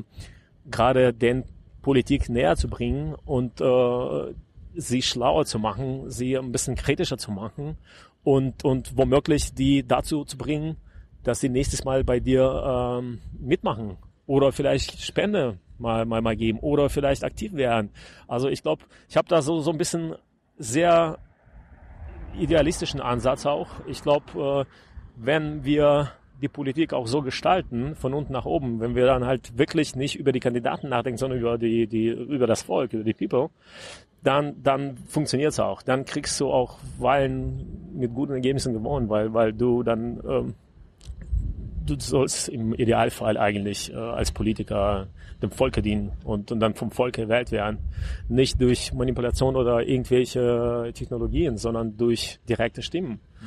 Nun, wie du diese Stimmen kriegst, das ist ein gewaltiger Unterschied. Also ob du die dann halt irgendwie notgezwungen oder sonst oder aus einer Koalition äh, bringst oder wenn die Leute dich auf, auf in, in den Händen tragen in, in deine Office, das ist ein großer Unterschied. Das ist äh, so wie im Sport. Also halt einige Spiele sind äh, technisch gewohnt, aber machen keinen Spaß und die anderen sind verloren und die ganze die ganzen Bierkneipen sind einfach zufrieden, weil weil es war Spaß, es war Sport, es war es war Wettkampf, es war einfach eine gute Emotion.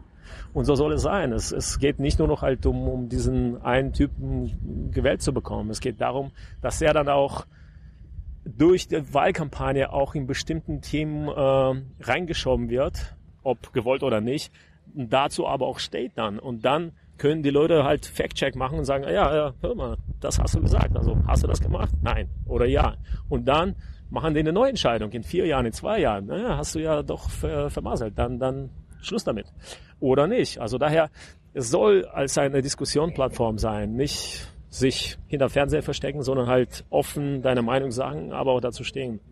Bevor wir zu Bernie kommen, eine kurze Frage zur Obama-Kampagne. Hast du Obama jemals selbst getroffen? Ja. Ja? In Michelle äh, und sogar äh, den Bill Clinton. Oh. Ja, das war witzig. Äh, muss ich mal vorstellen, so ein riesiger Flughafen. Äh, und dann wenn der Kandidat und gerade so, so einer wie ein amtierender Präsident äh, keine richtige Zeit hat, so viele Events oder Veranstaltungen mitzumachen, es sieht so aus. Also man ähm, man macht so einen speziellen Zugang zum Flughafen, so zum Teil des Flughafens, weil, weil Flughafen an sich so eine gesperrte Zone ist. Also da darf keiner auf die Flugbahn und so weiter. Aber das ist mit einem riesigen Aufwand verbunden. Äh, und dann hat man viel Polizei und Sicherheitskräfte und so weiter und so fort und man, man äh, macht so ein, so ein, wie, ein, wie ein Kanal, so ein Zufluss von Leuten zu einer Landebahn. Der Flieger landet, der Typ steigt aus dem Flieger, macht eine Rede, ähm, schüttelt ein paar, paar Hände, geht in den Flieger, fliegt zum nächsten Veranstaltungsort. so geht das aus. So sieht das aus. Aber nicht immer. So mit Bernie haben wir genau das Gegenteil gemacht, weil er sehr viel Wert auf diese persönliche und er war ja kein amtierender Präsident, also da der Aufwand ist ja ganz anderer. Selbst äh, mit Security äh, Service ist schon halt ganz schwierig zu arbeiten, weil weil die natürlich im, am Ende des Tages die letzte Instanz sind, äh, die entscheiden, ob der ob die Veranstaltung stattfindet oder nicht, oder, oder ob die jetzt gerade anfahren und irgendwas gefällt dir nicht, dann, dann machen die zu. Das ist ganz einfach. Also das ist halt äh, ja, Sicherheitsfrage. Jedenfalls äh, mit Bernie war das ganz anders. Also wir haben, und ich glaube, das ist auch Teil seines Erfolges, äh, wir haben seine Kampagne als, als, ich würde mal sagen, als, als Rockkonzerte aufgebaut. Also wir, wir hatten tatsächlich jeden Tag drei Events. Er hat immer, er ist immer mit so einem äh, äh, Wagen halt, äh, gepanzerten Wagen da vorgefahren, mit Leuten gesprochen, äh, davor haben wir natürlich halt Bands äh, äh, eingeladen, die haben gespielt. Das war so wie, wie Woodstock, das war halt so ein bisschen campingmäßig. Äh, Leute sind zusammengekommen mit Familien, mit Zelten, mit Bier und so weiter. Darf man nicht, ne, Bier nicht. Aber mit Säften oder versteckten Bier. Und äh, haben da gecampt äh, äh, hatten Spaß. Dann hatten wir große Namen, äh, da hatten wir halt irgendwelche Sprecher, dann große Bands, aber auch immer, immer zwei, drei lokale Bands, auch selbst nicht so richtig äh, namenhafte. Dadurch äh, haben die Bands auch Leute eingeladen, also es war halt so ein, so ein, so ein Movement, ja. Und äh, dann gab es ein paar, paar kurze Sprecher. Das war eine Choreografie, das war wie ein Konzert. Also du baust es auf. Also Vorband, Vorband, bam, bam, bam. Da, da, hier ist der Bernie. Und dann sagt er halt, oh, enough is enough. Ja, und dann, dann auf einmal, uh. aber aber äh, ganz, ganz am Anfang, wie bist du denn zu dieser Kampagne gekommen? Ähm, zufällig, aber auch nicht zufällig. Ähm, zum Teil, äh, ich habe mich super für ihn begeistert. Äh, das, das, äh, du checkst immer, wer da gerade antritt und äh, in diesen Wahlen waren 17 republikanische Kandidaten und, und ich glaube fünf äh, auf der demokratischen Seite und, und, und äh, das war schon, da suchst du dir dein Lieblingsteam, so, so ein äh, Lieblingsverein. Spielverein. Obwohl quasi vor der vor der Vorwahl war ja irgendwie für jeden klar, Hillary gewinnt das Ding. Ja, voll. Keiner hat eine Chance. Voll, ja. Und ganz bestimmt nicht dieser Bernie Sanders, der ein Sozialist ist, der noch nicht mal ein wirklicher Demokrat ist. Ja, jetzt ja, es läuft. Uh, he runs for the Democrats, but he's an independent. Genau, genau. Naja, ich glaube, äh, äh, ganz tief in mir, unbewusst vielleicht war das auch so einer der Gründe, so dieses rebellische, äh, dieses gegen Mainstream-Kandidaten, äh, obwohl ich für Hillary eigentlich ein bisschen gearbeitet habe davor. Also das war schon schon äh, interessant. Jedenfalls, ich dachte auch, das ist so äh, schon abgesprochenes Spiel, das macht doch keinen Spaß. Also und der Typ war so geil mit seinen Ansagen, äh, fand ich wirklich, ich war super begeistert und wir hatten in der Familie immer, ähm, meine Frau war völlig auf Hillary-Trieb also wir haben uns Deine, immer gestritten. Deine Frau arbeitet im US-Außenministerium. Genau. Hillary war Außenministerin. Genau, das war der Boss. Ah. Und daher war das wohl äh, klar. Aber, nee, aber ihr seid immer noch verheiratet, ja? Also genau. Hat, Politik hat jetzt hier nichts naja, aber gemacht. ich glaube, die Familie äh, privilegiert, also sie hat dann schon die Seite geändert ah. später. Ah. Vielleicht um mir einen Gefallen zu tun oder oder ein, ein, eine eine weitere Eskalation zu vermeiden oder so eine äh, Auseinandersetzung. Ne, jedenfalls, äh, wir hatten immer schon diese Diskussion. Ich sagte, der ist geil, der Typ ist so gut und, und Trump. Also ich sag, die beiden, die haben's. Und ich, ich habe ein professionelles Auge dafür. Ich sag, die haben's, die werden massiv Leute bewegen. Das, das hast du ja. ein Jahr vorher schon gesehen. Ja. Kannst du kurz erklären, woran du das erkannt hast? Charisma, ähm, au, gewisse Aussagen. Bernie hatte Charisma? Aussagen, seine Aussagen, ja ich, das meine ich ja so. Das ist ja nicht so ein typischer äh, Kandidat wie, wie, wie Obama halt so äh, schön aussehen und, und, und irgendwie witzig und so weiter. Und vor Dingen, er ist äh, seit 35 Jahren rettet er das, das, das gleiche Zeug. Also das ist völlig langweilig und jeder hat ihn, äh, keiner hat ihn richtig ernst genommen. Und auf einmal, bumm. Und äh, ja, klar, also die Inhalte spielen eine Rolle, wie äh, zielstrebig und wie sich die Kandidaten ähm, sich geben gerade in USA ist es sehr wichtig, wie sie sich im Fernsehen präsentieren. Und ich glaube, da sieht man sofort, dass, dass äh, Trump ganz, ganz viel Medienaufmerksamkeit, äh, Attention hatte und, und schon ein Promi ist, äh, seit Jahren ein reichter, einer der reichsten Männer und seit Jahren im Fernsehen. Also das war ein leichtes Spiel für ihn. Und dann aber auch provokativ. Äh, bei Bernie war das äh, dieses unerwartete, äh, aus, aus heiterem Himmel ist so ein äh, alter Jude aus Bronx oder Brooklyn, dann halt macht, macht so eine Heavyweight äh, Champion äh, Hillary dann äh, das Rennen. Und das war, glaube ich, auch so für viele, wow, das ist ja abgefahren. Naja, jedenfalls, ich habe äh, ganz viel in meiner Familie drüber gestritten, wer der Beste und wer aus der professionellen Sicht wer, wer eine Chance hat. Und äh, wie der Zufall das wollte, die Typen, die ich seit vier Jahren nicht gesehen habe und mit denen ich mal für Obama damals gearbeitet habe, äh, die haben mir eine ein, ein, eine E-Mail geschickt, äh, eine Zeile. Das war eigentlich ganz, ganz witzig. Äh, wir sind im Flieger, ich erzähle die Story. Ja, haben wir Zeit? Ja, klar. Wir sind im Flieger, wir fliegen, äh, ich glaube, nach ähm, aus, ähm, ich glaube aus äh, äh, Rio nach nach äh, San Diego, nach USA, nach Kalifornien. Und im Flieger, ich äh, höre mir die, äh, den Podcast von äh, Axelrod, äh, ehemaliger Berater von, von äh, oder äh, Teil des Kabinetts von, von Obama. Er hat Die, sich die ab X-Files. der X-Files, genau. Ja, wir, wir sind ja hier, machen ja auch Podcast-Werbung. Genau, und er hat gerade damit angefangen, weil er äh, nach dem äh, nach seinem White House Job ist er nach nach Chicago wieder zurückgezogen und und und hat da am Lehrstuhl für Politik äh, oder Politikwissenschaft angefangen als Professor oder Leiter äh, des Lehrstuhls zu arbeiten. Und ähm, es war gerade die ersten Podcasts und einer der ersten Gäste war Bernie Sanders und und Jedenfalls, wir sitzen im Flieger äh, kurz vor Miami, äh, kurz vor, vor Landung und, und ähm, meine Frau sagte nochmal, äh, und wir, wir waren mit dem kleinen Kind äh, und sagte, äh, kannst du mir nicht helfen? Also du hörst seit zwei, zwei Stunden halt dein, dein Zeug an, halt, äh, helf mir ein bisschen. Und ähm, da, ich, ja, klar, ja, was soll ich machen? Ja, na komm, Kleiner. Und so ungerne habe ich da versucht, äh, mich zu fokussieren an, an, an Bernie Podcast. Und sie sagte, was, was hörst du denn so lange? Ich sagte, das ist Bernie. Hör doch mal auf mit deinem Bernie. Das, ist, das, das geht mir so auf den Sack. Sagt, das, wenn du ihn so liebst, dann, dann doch, äh, äh, geh doch und, arbeite für ihn. Ich sag, ja, geh doch und arbeite. Äh, dann Cut, äh, irgendwie Kind, Landung, äh, aus dem Flieger raus. Ich äh, versuche mich ins äh, äh, kostenlose äh, WLAN einzuwählen im Flughafen äh, Miami und äh, E-Mails zu checken. Und die erste E-Mail, die ich sehe von einem Freund, den ich seit vier Jahren nicht mehr gesehen habe, mit dem ich damals in, äh, in äh, Wisconsin, äh, in Milwaukee gearbeitet habe für Obama, nur noch eine Zeile, äh, so aus dem Englischen halt, was machst du? Und Fragezeichen. Ich schreibe direkt, äh, äh, gerade gelandet in, in äh, Miami auf dem Weg äh, nach San Diego, was machst du? Fragezeichen.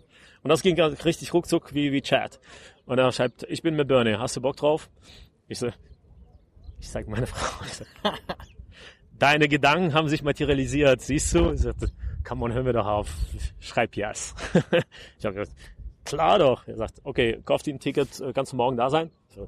Ich Dude, ich bin jetzt gerade für zwei Wochen mit meiner Familie gerade gelandet, noch nicht mal angekommen an meinem Ur Urlaubsort. Äh, wir sind eigentlich für zwei Wochen weg. Äh, kannst du das absagen? Ich sag, ich äh, zeige dir immer, ich sag, ich kill dich, ich störe dich. Er sagt, nee, kann ich nicht, geht jetzt in zwei Wochen. Er sagt, so bald wie möglich. Und dann tatsächlich sind wir noch in Urlaub gefahren, kurz, äh, dann aus dem Urlaub zurück. Ich meine, ich Äh, meine, im Urlaub muss doch dein, dein Kopf geplatzt sein, oder? Ja, Henne, lass mich mal arbeiten. Aber muss ich mal vorstellen, das war so witzig, dass wir gerade drüber gesprochen haben. Sie sagte, ich, hör doch mal auf, ich, ich habe die Schnauze voll von deinem Bernie halt, und von diesem Sozialisten, bla bla bla. Geh doch, geh doch und arbeite für ihn, wenn du ihn so toll findest. Und dann zack, 30 Minuten später sehe ich diese E-Mail und dann, dann, dann bin ich dahin. Wohin bist du geflogen? Ich bin erst nach ähm, Nevada geflogen. Ich sollte nach äh, Iowa gehen. Äh, ähm, das ist der erste äh, Caucus-Staat. Äh, da waren aber wir so ein bisschen überbesetzt. Da war halt ähm, geschichtlich gesehen sehr viele ähm, Kampagnen stecken ganz viele Ressourcen in den ersten Staat äh, äh, ein, weil weil ähm, das ist so eine gewisse Tradition und auch eine gewisse Messlatte für die für die Wahrnehmung der Menschen. Also wer der äh, erste da den ersten allerersten Staat gewinnt in der in der Primaries, ähm, der will wohl, ich glaube, da gibt es auch in der Statistik, es gab glaube ich zwei Ausnahmen. Meistens äh, wird der Typ dann au- oder der Kandidat dann als als Gewinner ausgehen. So jedenfalls. Ähm, dieses äh, Momentum, also diese, diese kritische Masse zu haben oder diese, diese, diesen Durchbruch, dieser Gedanke steckt dahinter und, und ich glaube, das war ein bisschen Tradition. So jedenfalls hatten wir äh, ganz gut, waren wir aufgestellt in Iowa, aber der zweite Staat, der direkt danach kam, war Nevada, also Las Vegas. Und da waren wir halt richtig äh, 43 oder 44, also über 40 Punkte runter. Also sie war halt völlig, völlig dominierend da. Diese Hillary hat sieb, sieb, mit 70 Prozent geführt und Genau, Sanders wir- mit 20 dahinter. Genau, genau. Und wir halt, äh, ich glaube 26 oder irgendwie sowas dahinter, also ganz, ganz mies. Und äh, äh, ähm, da haben die mich hingeschickt und äh, Da musst du doch gesagt haben, what? Das, Oh, die haben das gesagt, ist der, ja Russe kann, unmöglich. der Russe kann das, also er hat das schon ein paar Mal bewiesen, er kann halt die Leute zusammentrommeln und, und die dann halt auf eine russische Art und, äh, Art und Weise so ein bisschen hart irgendwie wie ein Zar halt so ein bisschen delegieren. Keine Ahnung, äh, ich glaube äh, so ein bisschen spielt da jeder immer mit den Klischees und, und äh, ich krieg auch, äh, ich werde auch in so eine Schublade gesteckt, also ein harter Russe, der viel säuft und so weiter und halt die, die, äh, äh, die Leute, die für mich arbeiten, halt irgendwie an einer, an einer strikten, äh, also so ein kurzer Leine halte. Ähm, haben die mich dahin geschickt und die Aufgabe war innerhalb von drei Wochen, weil äh, äh, das, das waren in drei Wochen die Wahlen, äh, äh, innerhalb von drei Wochen 5000 Leute anzustellen, zu finden erstmal. Und das ist immer die, die Aufgabe, finde mal. Und umsonst, also kein Budget, kein Geld. Ähm, 5000 Leute zu finden, zu trainieren und dann äh, die am Tag X, äh, so an, an, an Wahltag, dann eben halt als eine Armee, äh, so eine große äh, Armee rauszuschicken und die sollen dann halt ihren Job machen. Und so bi- bin ich da als äh, Direktor für Mobilisierung sozusagen ähm, eingestiegen. Und das haben wir dann auch so, so gemacht. Hat's geklappt? Hat's geklappt? Ich würde sagen, ja. Äh, also wenn du halt technisch gesehen, wir waren, ich glaube, 2,4, äh, also halt nur noch äh, einige Prozente unter. Also wir haben den Start trotzdem verloren. Ähm, dadurch aber auch, wir haben sehr viel aufgeholt. Äh, Am Ende des Tages hat sie verloren, weil wir, wir hatten, wir waren 40 Punkte runter und wir sind, wir haben dann halt diesen Unterschied äh, auf zwei oder vier halt äh, runtergeschraubt innerhalb von drei Wochen mit äh, kostenlosen, äh, also halt äh, Volunteers und das war schon äh, erfolgreiches Ding. Ähm, Aber gut. äh, Was, was schwierig für dich, ich meine, bei Obama Freiwillige zu finden für einen Präsidenten, der super beliebt ist, ist das eine. Aber für einen Bernie Sanders, Sozialisten, Ja. Außenseiter in der amerikanischen Politik und dann noch gegen Hillary Menschen in Neva- in Nevada zu finden. Unterschiedlich. Weißt du, äh, äh, generell ist die Beteiligung an Präsidentenwahlen höher, weil, weil, weil das ist so ein großes Thema. Jeder interessiert sich. Du hast eine weltweite äh, Aufmerksamkeit und das, das jeder begeistert sich dran äh, äh, äh, drauf. Aber für eine kleinere Wahlen ist es schwieriger. Ähm, in diesem Falle für Bernie war es auch äh, in, in ähm, in Nevada nicht so super schwierig, aber auch nicht leicht. Also du hast generell Staaten, wo du halt äh, einfach eine E-Mail schreibst und 300.000 Leute vor der Tür stellen, weißt du, so nächsten Morgen und sagen, ja, ich will, ich will, ich will arbeiten äh, äh, und umsonst. Und du hast dann äh, Städte oder Staaten oder halt Bezirke, wo du äh, halt wirklich jeden an der Straße kannst du mal bitte für eine Stunde ins Office kommen und helfen, bitte, bitte. Oder dann, wenn du, wenn du glücklich bist und ein größeres Budget hast, kannst du auch anstellen. Aber das ist auch nicht das Wahre. Wir versuchen immer halt dieses bezahlte, ähm, bezahlte Hilfe zu vermeiden, weil das so ein bisschen Grundkonzept, ähm, äh, dem Grundkonzept aus, äh, widerspricht. Zum einen, zum anderen ist es eine ähm, Budgetfrage halt. Das ist äh, meistens äh, im Gegensatz zu Deutschland sind die Wahlen da nicht finanziert, also muss halt äh, äh, die Spenden durch Spenden selbst finanzieren. Also das heißt, der Kandidat fängt bei null an. Also wenn du morgen kandidierst und sagst, ich will jetzt äh, äh, der nächste Senator von weiß was ich werden, dann fängst du mit null auf, und machst ein Konto auf und gehst von der Tür zu Tür äh, und, und fragst äh, und sprichst die Leute darauf an, äh, dir ein bisschen Geld zu stecken. Im wahrsten Sinne des Wortes. Und mit diesem Geld äh, baust du dein Team auf. Und mit diesem Geld baust du dann halt, je mehr Geld du hast, umso mehr äh, eigentlich Chancen oder Ressourcen du hast, äh, um, um so einen guten Wahlkampf zu, zu meistern. Also das ist halt, viele sagen, äh, viele sagen, die amerikanische Politik ist sehr äh, käuflich, äh, weil du quasi halt mit diesen Fundraising, also mit diesen äh, Spenden quasi das äh, Rennen finanzierst. Was auch zum Teil stimmt, würde ich sagen, aber auch so eine gewisse Wahrnehmung ist. Äh, ich glaube, gerade dadurch, dass du mit deinem Geld deinen Kandidaten oder deine Agenda, deine, deine, deine Themen, die dich äh, interessieren und, und bewegen, finanzierst, das ist auch in gewisser Weise auch ein Zeichen, äh, für eine äh, Demokratie, weil weil äh, das Geld ist immer hart verdient und und und die die die höchste Anerkennung für für, für dich als Kandidaten für so eine Oma halt irgendwie mit kleinen Münzen fünf Dollar zu bekommen, das ist so geil, wenn wenn die dann halt irgendwie da ankommen, eigentlich kein Geld haben, aber halt dann die Taschen leer machen und, und dir mit kleinen Münzen fünf Dollar mitbringen, das, das ist echt so geil.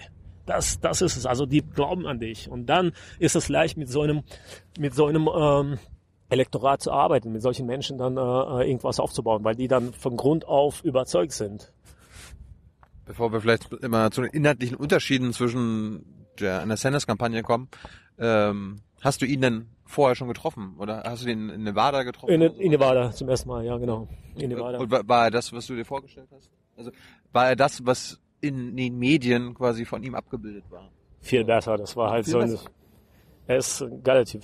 Er ist wirklich wirklich ein unheimlich interessanter Mensch. Ich glaube auch aufgrund des Alters und das hat auch so viele Leute gekauft, im guten Sinne des Wortes oder überzeugt. Aber er war doch zu alt, oder nicht? Nee, das ist äh, unglaublich. Ich habe äh, später, fast zehn Monate später, als ich mit ihm so ein bisschen unterwegs war, äh, halt als ich für ihn Advance, also halt so eine so Eventplanung und mit ihm halt äh, mal im Flieger oder oder irgendwie im Motorcade war, äh, ähm, da hatten wir zum Teil Tage, wo wir, also erstmal, wir arbeiten sieben Tage die Woche und ich habe für zehn Monate sieben Tage die Woche ohne, ohne freien Tag gearbeitet. Also du bist dann halt irgendwie völlig ausgepresst. Aber dann äh, hast du solche Tage, wo du halt 17, 18 Stunden arbeitest, halt zwei, drei Tage in der Folge und dann alles halt schief geht. Und dann bist du so fertig mit Nerven und dann siehst du den Typen, der ist 7, äh, 74, der da halt irgendwie raufspringt auf die Bühne, sein Ding macht, irgendwie dann schnell irgendwie was erledigt, noch Interview gibt und so weiter. Und dann, das ist sehr motivierend. Also was er an Kräften hat, da, da haben wir alle von uns schon viele Male halt so den Kopf geschüttelt und gesagt, Alter, der Typ ist just, ist einfach eine Rakete. Wie, wie, wie macht er das? Wie macht er das? Und dabei halt ist er nicht so super gesund irgendwie. Weißt du, macht keinen Sport, nix, aber halt völlig fit im, im, im Kopf und auch irgendwie geistig. Ich glaube, wenn du dich für irgendwas begeisterst, dann gibt das dir so eine Energie, so einen Schub von, von, von innen, äh, dass du da halt solche Sachen dann auch durchziehen kannst, glaube ich. Also er ist unheimlich charismatisch, direkt, kann ein bisschen, aber das hängt so ein bisschen Alter, mit Alter zusammen, kann ein bisschen, äh, äh, naja, so im Privaten, also wenn er, wenn er nicht unter Menschen ist, kann so ein bisschen äh, zu direkt sein und viele Leute halt so, ja, kann man halt voll auf, auf die Zwölf sein ein bisschen und ein bisschen äh, wie so ein alter Opa, Cranky. sich cranky und sich ein bisschen beschwerend und äh, was heißt denn da alles für eine Scheiße, äh, brauchen wir doch alles nicht. Du? äh, aber im Grunde genommen unheimlich positiver Typ und ich glaube, das erklärt seinen Erfolg, weil, weil die Menschen, du kannst vieles vormachen, das gerade in meiner Branche, ganz oder oder Marketingbranche. Du kannst ganz ganz viele Leute Leuten irgendwas vormachen, irgendwas verkaufen oder irgendwas äh, irgendwie betrügen oder sonst. Äh, aber das machst du einmal oder zweimal, aber das kannst du nicht irgendwie 20.000 Mal machen. Zum einen, das kannst du nicht mit einer großen Menge der Menschen machen. Also die fühlen das schon. Also wenn du halt von Grund auf ehrlich bist, wenn du halt äh, die Sache toll findest und dafür stehst, also das, also diese emotionelle Ebene, fühlen die Leute so gut und das ist genauso, das meine ich ja mit Rockkonzert. Also du du hast ähm, Bands, die halt einfach aufräumen und dann bist du halt danach richtig erschöpft, weil du halt so einen Schub bekommen hast, aber auch zurückgegeben hast, während du getanzt oder geslammt oder was auch immer. Und es gibt Bands, die einfach mal da seine, seine Show abliefern und, und ihre Show abliefern und dann halt, äh, dann gehst einfach mal nach Hause, weißt du. Und ich glaube, bei Politikern ist es genauso.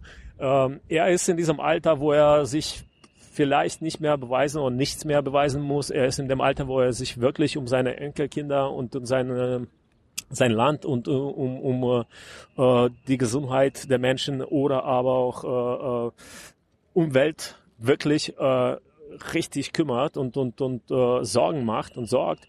Und ich glaube, das gibt diese Authentizität, also diese, diese Glaubwürdigkeit. Und, und wenn du das ausstrahlst, weil du daran richtig dolle glaubst, dann, dann, dann ist es eine, eine große Waffe. Also man, man sieht das halt, wie weit er das getrieben hat.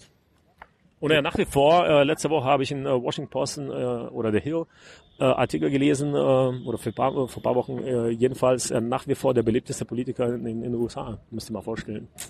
So, jetzt, Also schon, schon beeindruckend. jetzt war euer Gegner ja nicht die republikanische Seite, sondern ihr musstet erstmal Hillary Clinton besiegen. Genau. Was war eure Strategie?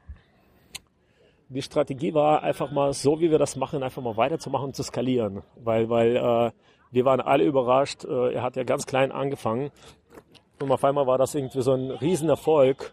Und äh, wir haben gesehen, wir haben gesehen, dass, dass das funktioniert, dass das Leute motiviert und, und die Inhalte, die er anspricht, äh, ähm, die gehen auf. Äh, also großes Problem war zu skalieren halt. Auf einmal, wenn du zehn Leute Team hast, auf einmal musst du irgendwie tausend Leute anstellen und wir hatten zum Teil 1200, 1300 Leute fest angestellt und dann Dutzende, Tausende von Volunteers und Dutzende von Tausenden halt Leute, die umsonst gearbeitet haben. Also das ist eine gewaltige Maschine, das zu managen. Und dann arbeitet die Zeit gegen dich. Äh, äh, also du hast halt einige Primaries äh, so in zwei, drei Wochen Takt und dann kommen die halt Super Tuesday halt, so fünf, sechs, sieben Staaten halt auf einmal. Also das heißt, du musst all das äh, gleichzeitig in viel verschiedenen Zeitzonen, äh, Zeit, äh, unterschiedliche Inhalte, unterschiedliche Themen, unterschiedliche Probleme, lokale Probleme. Also du musst halt all das, äh, all diese Bälle halt in sich behalten. Das ist, das ist die große Herausforderung für einen Campaign Manager, sowas zu meistern. Einfach mal aufgrund der Größe des Landes und aufgrund der Bandbreite der Team und und und und der der Mentalität und nicht Mentalitätsunterschiede, aber halt Menschenunterschiede. Äh, Ich glaube, das war die große Challenge. Äh, Das war schwierig und da haben wir halt äh, ein paar gute Ergebnisse jetzt, aber auch äh, einige Sachen sind nicht so gut gegangen. Aber im Großen und Ganzen, wir hatten schon Rückenwind und äh, Leute haben uns gefeiert und ihn gefeiert und und äh, diese diese Events gefeiert und und äh, jeder das das weiß ja noch äh, vielleicht jeder war halt Birne Birne Birne. Auf einmal war er halt so ein Superstar. Und dann dann ist es leichter weil dann dann wie ich wie ich schon sagte machst einen Anruf und 100 Leute äh, kommen zu deinem zu deinem kleinen Projekt. Du brauchst irgendwie vielleicht zwei und dann 100 kommen. Und auf einmal hast du, okay, dann machen wir das und das. Und dann kannst du aber auch aus diesen 20 Prozent rausgehen und dann halt tiefer, wenn du wenn du die Ressourcen dafür hast, dann kannst du tiefer reingehen und dann vielleicht irgendwie paar Leute auf die Straße schicken, mit einem Republikaner zu reden und sagen, hör mal, äh, willst du die Hillary oder willst du Bernie?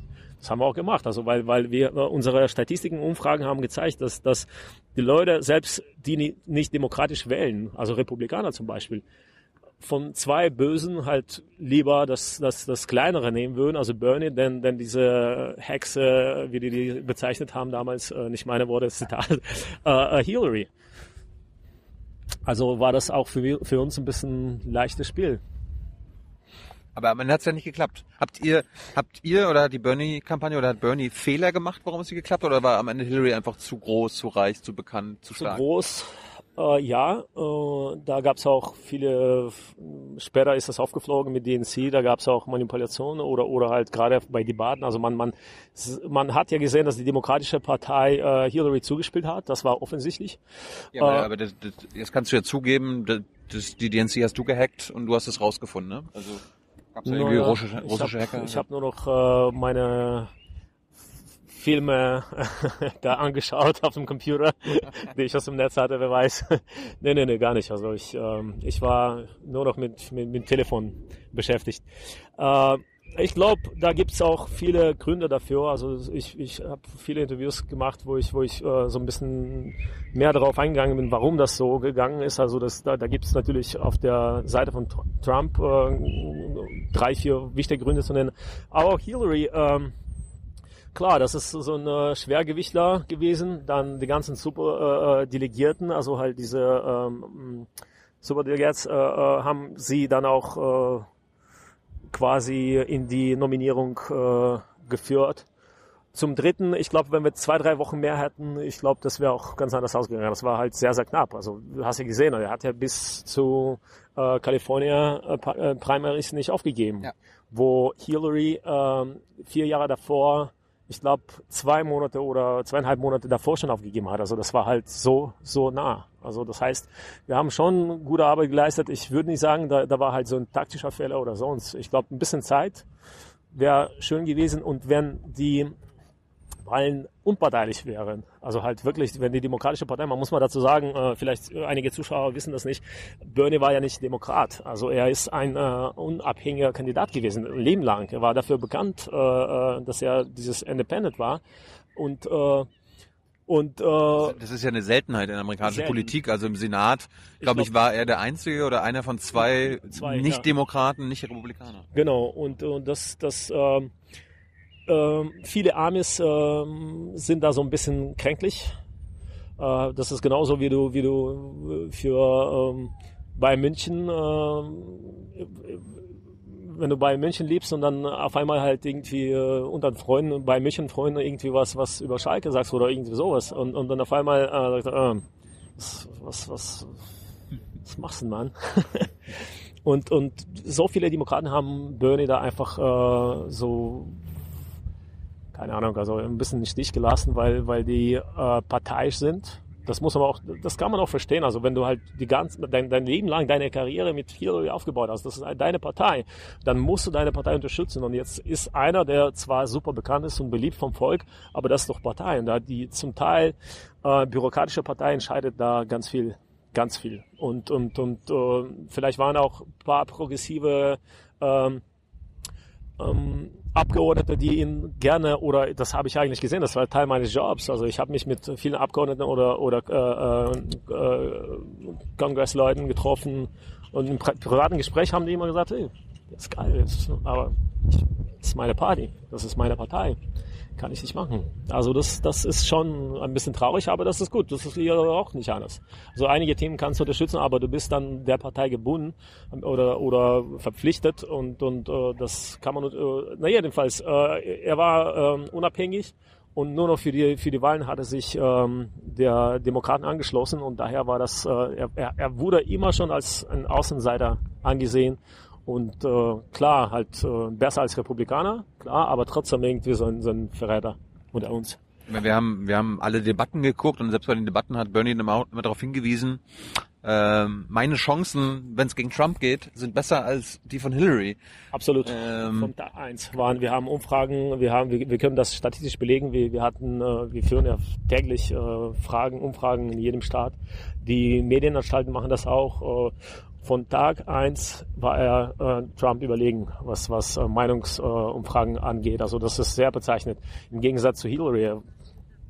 Das ist schon äh, schade eigentlich und tragisch ein bisschen, dass, dass die, die Demokratische Partei so ein bisschen stur und ein bisschen äh, hochnasig äh, oder, oder ich weiß nicht, einfach mal arrogant gewesen oder einfach mal der Partei verpflichtet, also einfach mal dumm keine Ahnung, die haben aufs falsche Pferd gesetzt und, und jetzt haben die das Weiße Haus, nicht nur das Weiße Haus, aber auch äh, äh, die beiden äh, Häuser des Kongresses äh, vermasselt und, und Governors. Also das ist halt seit 60 oder 70 Jahren nie dagewesene republikanische Mehrheit auf allen, allen Ebenen.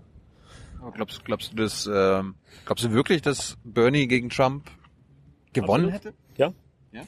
Ich glaube, das ist nicht nur noch irgendwie Frage des Glaubens, da gibt es auch äh, Modelle, da, da gibt es Statistiken. Klar, am Ende des Tages, der entscheidende Kampf ist die, äh, die, die, die zweite Runde, also nach der Nominierung der General. Ähm, aber wenn er ihn schon in diesem heftigsten äh, Gefecht, äh, die Primaries, äh, so überlegen war, dann, und, und ich meine, schau mal, Trump hat ja auch am Ende des Tages auch so ein bisschen die Taktik von Bernie übernommen, äh, so ein bisschen medienmäßig auf der rechten Ebene, auf der rechten Seite des, des politischen Spektrums. Aber er hat ja die gleichen Themen angesprochen halt. Große Banken, dieses äh, Ungleichheit, äh, Jobs in Mexiko, diese, diese, diese Mauer und so weiter und so fort. Also er ist inhaltlich in die gleiche Richtung gegangen. Klar, auf der, auf der, wie ich schon sagte, auf der rechten Seite. Also das heißt, das war schon wichtig den, den Amerikanern und, und warum Hillary da einfach ähm, stumpf darauf nicht eingegangen ist, weil, weil man hat doch gesehen, dass selbst unbekannter Bernie Sanders hat ja so viel äh, äh weggenommen und, und äh, anstelle diese Themen dann mehr in, äh, in seine Wahlkampagne zu integrieren. Die hat sich immer noch gewehrt. Sie wehrt sich immer noch. Die, die, die, die, die schiebt diese Schuld immer noch halt äh, irgendwelchen Hackern oder, oder, oder dem CIA-Chef oder sonst was. Aber im Grunde genommen, die Leute haben sich entschieden. Es ist ja nicht, nicht, die, die haben das Gefühl. Also wenn du, wenn einer dir da was vormacht und lügt und gerade über E-Mails, über halt viele Sachen und, und sie, sie nennen die auch Flip-Flop, also halt äh, einer, der halt so schnell die Meinung ändert. Äh, vor fünf Jahren hat sie sich oder zehn Jahren gegen äh, äh, äh Schwule ausgesprochen oder oder Ehen äh, ähm, und jetzt ist sie voll dafür. Also das, das ist schon halt ein bisschen äh, schwierig, so sowas, sowas äh, dann auch zu vermarkten. Und, und äh, ich glaube, er hätte gewonnen, mit Sicherheit. Und dann gerade mit, mit, seiner, mit seinem Enthusiasmus und mit, mit dieser ganzen Unterstützung, ich glaube, äh, die Leute hätten ihn einfach richtig geliebt. Ähm, bevor wir nochmal zum Schluss auf die deutsche Wahlkampfszene gucken, ganz kurz. Ähm, was soll ich, was soll ich noch fragen? Ähm, Bernie. Ist er ich meine, in vier Jahren sind ja wieder Wahlen, oder in drei Jahren mhm. Präsidentschaftswahlen. Könnte er nochmal oder, oder braucht's, braucht's nicht einen 30 Jahre jüngeren? Großes also, Problem. Ich meine, Hillary wird ja hoffentlich nicht nochmal antreten. Nee, die wird nicht mehr antreten. Das ist äh, in den USA so ein bisschen so die Ethik oder, oder so dieses ungeschriebene Gesetz, äh, wenn du mal so weit gebracht hast und vermasselt, meistens äh, wird, wird, wirst du dann nicht mal das zweite Mal eine Chance geben. Außerdem ist ja auch in einem Alter, wo sie nicht mehr... Ähm, und das Problem mit dem Alter mit Bernie, aus irgendeinem Grund für Amerikaner ist das schon äh, wichtig. Äh, ich meine, ich verstehe das. Du willst ja nicht, dass dein Präsident äh, gerade mitten im Amt halt äh, stirbt. Auf der anderen Seite sind, äh, ich meine, wir leben alle länger und, und das ist normal, bis 90 oder was auch immer zu leben ist, äh, 74. Also man spricht, man mag ein bisschen, äh, ich spreche ab und an mit meinen Kollegen, einige davon arbeiten immer noch bei Bernie und, und ich weiß, dass er da halt so ein bisschen mit dem Gang spielt, aber es ist noch ein ganz langer Weg bis dahin. Jetzt sind einige Wahlen und er unterstützt mit äh, seiner Plattform äh, progressiver Kandidaten, also da ist noch viel zu tun. Aber wer weiß, also wenn Witzigerweise, wenn ich, wenn ich manchmal mit meinem Bernie-T-Shirt äh, rumlaufe, kriege ich äh, viele halt so High Fives und, und, und halt, ey Bernie 2020. also Leute hätten schon Bock drauf, ich glaube. Ich meine, die Chancen werden doch im Vergleich zu letztes Jahr riesig für ihn. Ja, ich glaube schon. Ich glaube schon. Und, und ich glaube, gerade äh, dieses Kontrast, dieses äh, äh, Kontrastdenken von Menschen, das sich sehr stark immer in Wahlenentscheidungen äh, widerspiegelt. Also gerade wir haben jetzt Trump und all die großen Skandale und, und der Typ ist halt äh, vielen sehr sympathisch in den USA, aber auch sehr vielen richtig, richtig nicht sympathisch. Also da da äh, sind sie äh, zum Teil nicht so richtig happy und und und äh, schieben das ein bisschen in die, in die Schuhe von, von Obama. Die, die sagen, einige zu Recht sagen, du hast Obama, geiler, geiler Präsident und so weiter, aber du hast uns mit Trump verlassen. Also du hast, du hast uns Trump hinterlassen. Wenn ihr nicht so arrogant gewesen wärt oder wenn ihr da halt wirklich äh, dem Volke zugehört hättet, weil es war eindeutig, was, was, was, was die Leute wollten, dann, dann wären wir nicht hier. Also, da, da ist schon äh, massiv Kritik auf seiner Seite und auf der Seite der Demokraten. Und gerade auch äh, unter anderem jetzt, wo er ein legitimer Präsident, also durch das Volk gewählt, gut, hatte nicht die Mehrheit, aber das ist die Einzelheiten des, des politischen Systems drüben. Äh, aber der ist äh, ein, ein erwählter, gewählter Präsident. Na, äh, jetzt, jetzt sollte man sich dahinter konsolidieren und halt äh, daran arbeiten, da vielleicht irgendwie mit Russland äh, das Klima zu verbessern oder oder das Syrien-Konflikt äh, irgendwie, das seit sieben Jahren der, der Krieg andauert, äh, zu lösen.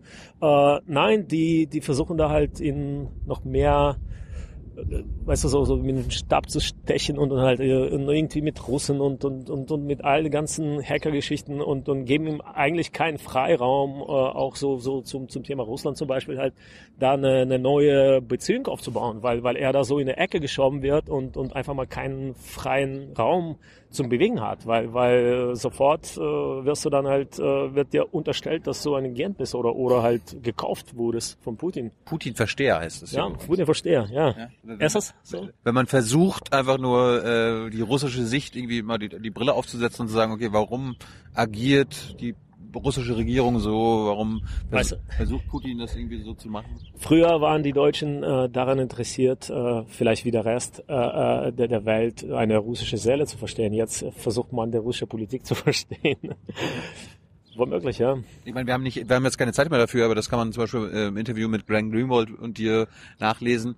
Aber du, findest du, das ist eine Art Hysterie über die, über die russischen Machenschaften in ich Amerika. Ich meine, in Deutschland wird jetzt auch ge gewarnt, oh Gott, die Russen werden die, die Bundestagswahl manipulieren und so. Finde schon. Ich, äh, man muss dazu sagen, also die Russen machen auch ganz viele nicht kluge Entscheidungen. Also da bin ich mit so vielen Sachen nicht einverstanden und und äh, äh, da ist nicht alles so so so einfach.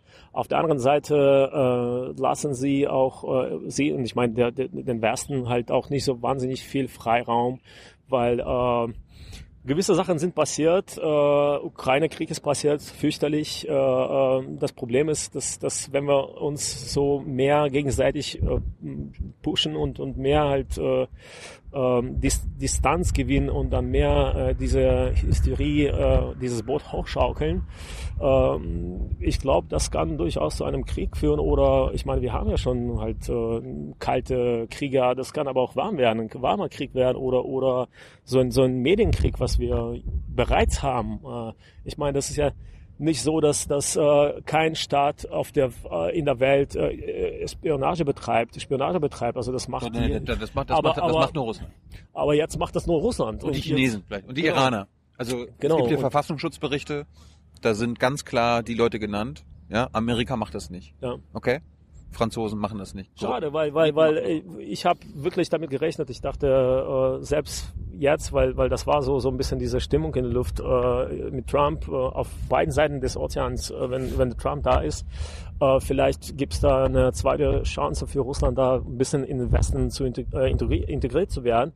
Und irgendwie ist die Chance jetzt gegangen, weil, weil äh, die Medien, gerade demokratischen Medien, um äh, den Verlust zu rechtfertigen oder halt eine, eine schlappe Erklärung zu finden, warum die verloren haben, haben dann natürlich halt irgendwie Russen dazu gemischt.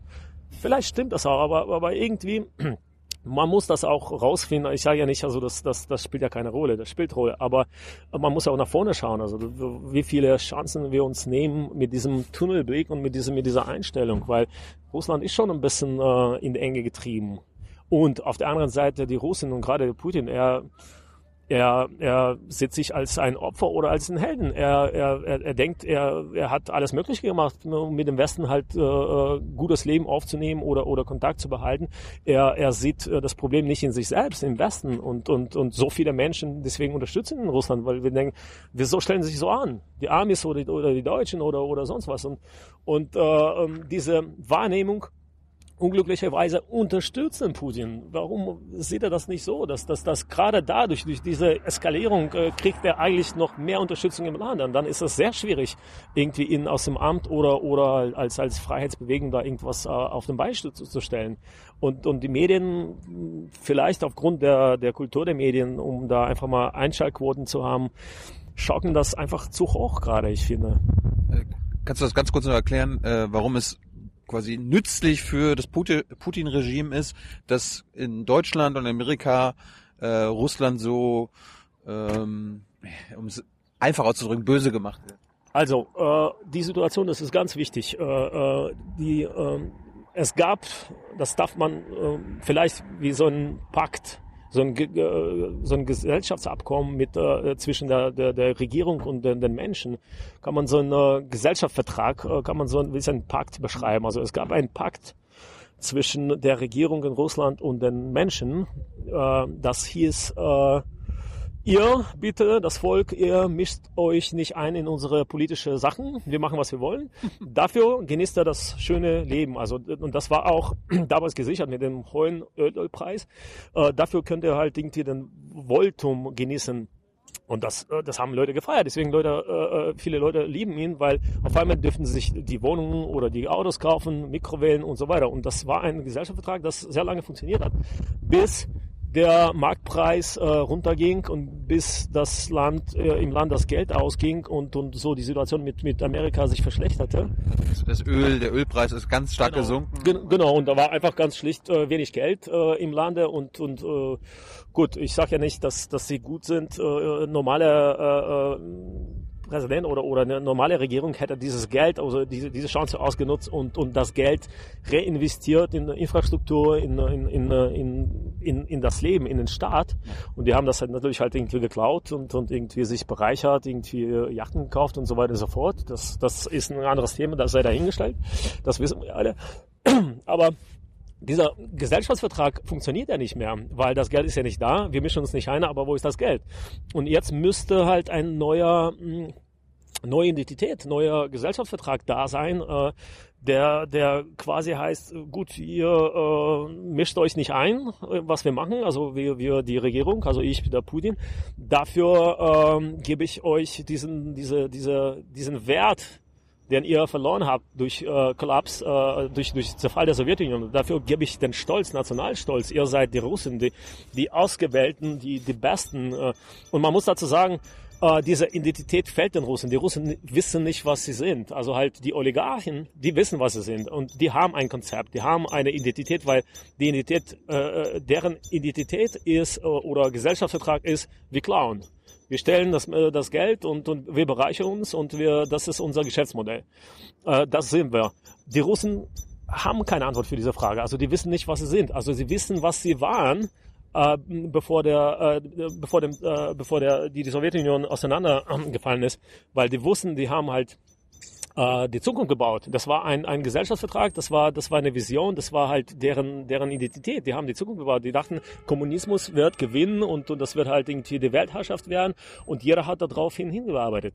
Dann Zerfall der Sowjetunion, du hast keine Werte, keine Orientierer, du weißt nicht, was du bist, wofür du da stehst. Weißt du, und, und äh, äh, da ist ein Vakuum. Und Putin hat das sehr gut geschickt ausgenutzt. Er hat gesagt, Nationalstolz, Glauben, ihr seid die Besten. Ja, klar, geht's euch scheiße. Klar habt ihr kein Geld.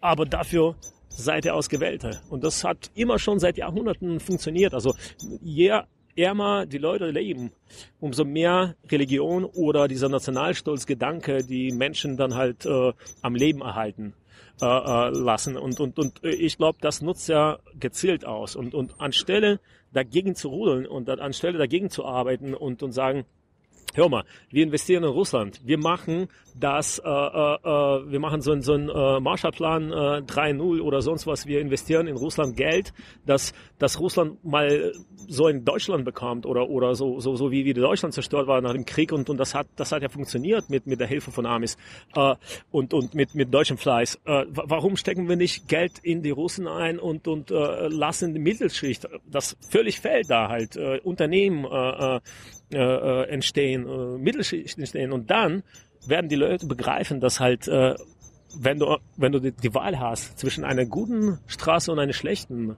auszusuchen, zwischen einem korrupten äh, äh, Polizisten und nicht korrupten, dann entscheidest du dich richtig schnell. Dann weißt du selbst, dann brauchst du halt irgendwie keine Fernsehanstalten. Leute wissen, was ein gutes Leben und was ein schlechtes Leben ist.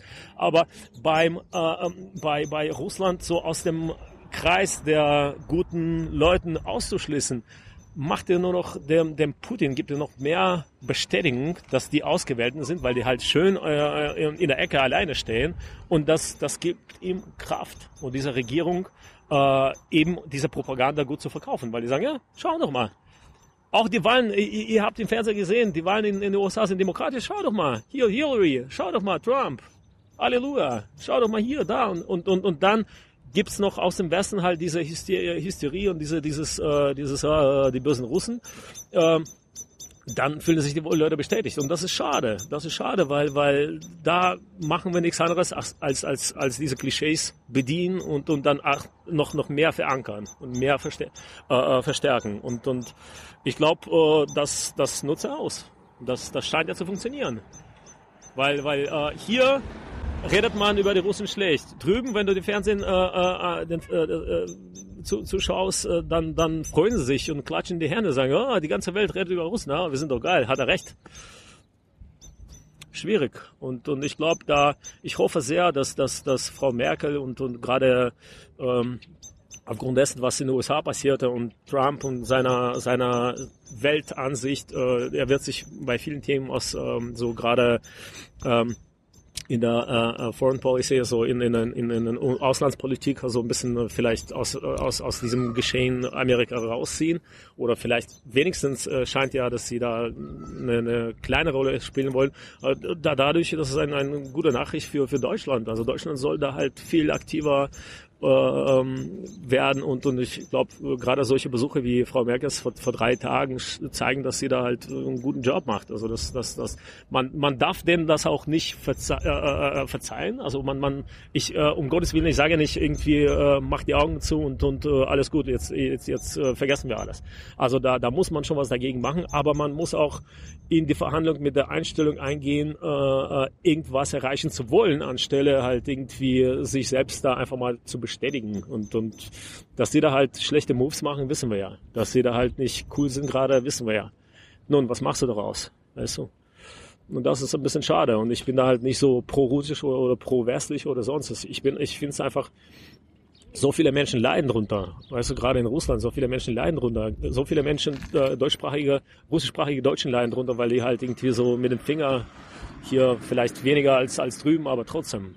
Und, und das ist schade, weil, weil äh, wir, äh, wir sollen da langfristig, glaube ich, so als Vision da, da, da soll, es gibt ja nur noch zwei, zwei Optionen. Das ist USA und China. Und irgendwie soll Europa irgendwo dazwischen sein oder, oder, oder vielleicht an erster, zweiter Stelle spielt ja keine Rolle. Aber das sind die drei großen Akteure äh, in der Zukunft. Und, und ich glaube, wenn, wenn sich im guten Sinne des Wortes Russland mit Europa halt so auflösen könnte und ein Teil des Europas, äh, nicht jetzt irgendwie ein weiterer EU-Staat oder was auch immer, aber halt in diesem Gesamtkonzept zusammen sein könnte, trotzdem halt ihre russische Identität und Seele und was auch immer halt irgendwie behalten könnte, aber, aber äh, irgendwie da so ein bisschen zusammen äh, arbeiten könnte, das wäre das wäre toll. Das wäre so, so, so nach wie vor ist der wichtigste und größte ähm, Handelspartner. Wir haben die große, lange gemeinsame Geschichte. Wir haben halt viele, wie eine klassische Ehe. Wir haben so viele schlechte Erfahrungen, gute Erfahrungen. Also come on das soll doch gehen. Und, und äh, ich hoffe, dass da sich noch vieles ändert. Aber gut, das liegt ja an Politikern. Wäre auch noch ein Thema von ein ganz eigenes Interview. Zum. Schluss, wirklich ganz kurz nur noch. Bekommst du ein bisschen mit, wie der Wahlkampf in Deutschland abläuft? Ist da, wie viel, wie viele Jahrzehnte sind wir zurück im Vergleich zum amerikanischen Wahlkämpfen? Also ihr seid irgendwo eurem, dazwischen. Mit eurem Big Data und Hightech ja. und so weiter. Also wenn das, wenn das ein Zug ist. Äh, bei uns hängen noch Wahlplakate. Ja, Herrlich. Hm? 80er. ähm, ich glaube, äh, ihr seid irgendwo mal, äh, wenn das ein Zug ist, ICE-Zug, dann äh, ist es vielleicht so eine es ist keine Regionalbahn, aber, aber vielleicht ein IC oder irgendwie mal dazwischen. Also Russen sind ganz, ganz schlecht. Wobei, ich muss mal ehrlich sagen, äh, aufgrund dessen, dass, dass du keine Medienfreiheit in Russland hast für oppositionelle Kräfte, haben sich unheimlich, unheimlich in digitalen Strategien und in, in, in digitalen Sachen entwickelt. Also die sind da schon halt die können auch äh, ein armes Wasser reichen. Hier, Aber euer Nawalny, der hat mehr YouTube-Abonnenten als wir. Der macht das richtig gut. Deutlich mehr. Und äh, Deutschland hat da noch viel nachzuholen. Ich glaube, äh, da ist auch so ein bisschen dieses, äh, im guten Sinne des Wortes, äh, die, die, die deutsche, nicht Mentalität, aber, aber diese schüchterne Einstellung. Also das, das ist eine Army, ich sehe das bei, bei Startups halt. Wir sind die amerikanische Startups äh, und, und deutsche Startups halt, die sind auf dem gleichen technischen Niveau. Äh, äh deutsche Startups sind auch vielleicht irgendwie äh, Tick äh, besser, weil die halt so frische Kräfte hier haben aus, aus Osteuropa und so weiter und so fort und outsourcen können. Aber diese, diese Einstellung, also das sind die großen, also die trauen sich nicht viel. Und ich glaube, die, die deutschen Politiker trauen sich nicht viel. Die, die sind auch ein bisschen ängstlich, was Neues auszuprobieren. Warum? Das ist doch, äh, das Leben ist Trial and Error. Also mach doch mal, versuch doch mal. Und es, insbesondere gerade mit diesem politischen deutschen System, also in, äh, im Gegensatz zu Aniland, äh, wo du halt auf jeder ein Präsident werden kann und alles ist auf diesen einzelnen Mann äh, fokussiert. Du hast hier äh, mehrparteiisches System, du hast Koalitionen, du hast Parteien, du kannst, kannst doch irgendwie mit innerhalb einer Partei drei, vier, fünf verschiedene Flügel aufbauen, mit verschiedenen äh, ähm, Typen besetzen und dann halt auch unterschiedliche Themen ansprechen und dann aber trotzdem halt irgendwie als eine Koalition stark dastehen. Anstelle, äh, ich sehe das sehr oft bei den Deutschen, das ist halt nur immer noch so dieses, wie du sagtest, Plakat kleben und dann, dann, die kommen schon. Nein, das, die kommen nicht. Nee, das ist langweilig. Wir leben in einer Zeit, wo, wo, äh, wo man 14 Sekunden äh, Zeitspanne für Aufmerksamkeit hat. Und wenn du, wenn du da halt nicht direkt deliverst, also wenn du da halt irgendwie nicht auf dem Punkt bist, tschüss. es ist, passiert so viel im Leben, so viel äh, im Internet.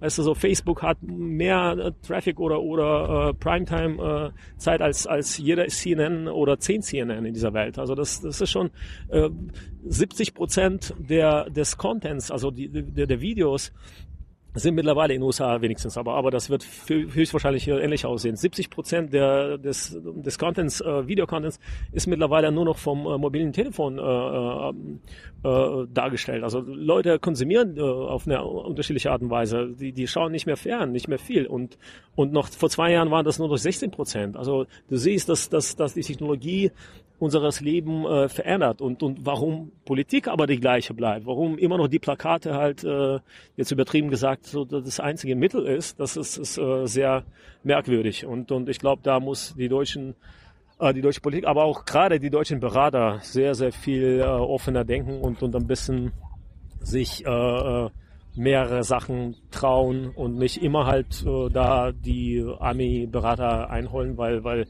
man kann sich da vieles abgucken, klar. Aber man muss ja auch trotzdem hier anfangen. Also du kannst nicht einfach mal irgendwie so eine Copy-Paste-Strategie aus USA mitbringen und erhoffen, dass es hier funktioniert.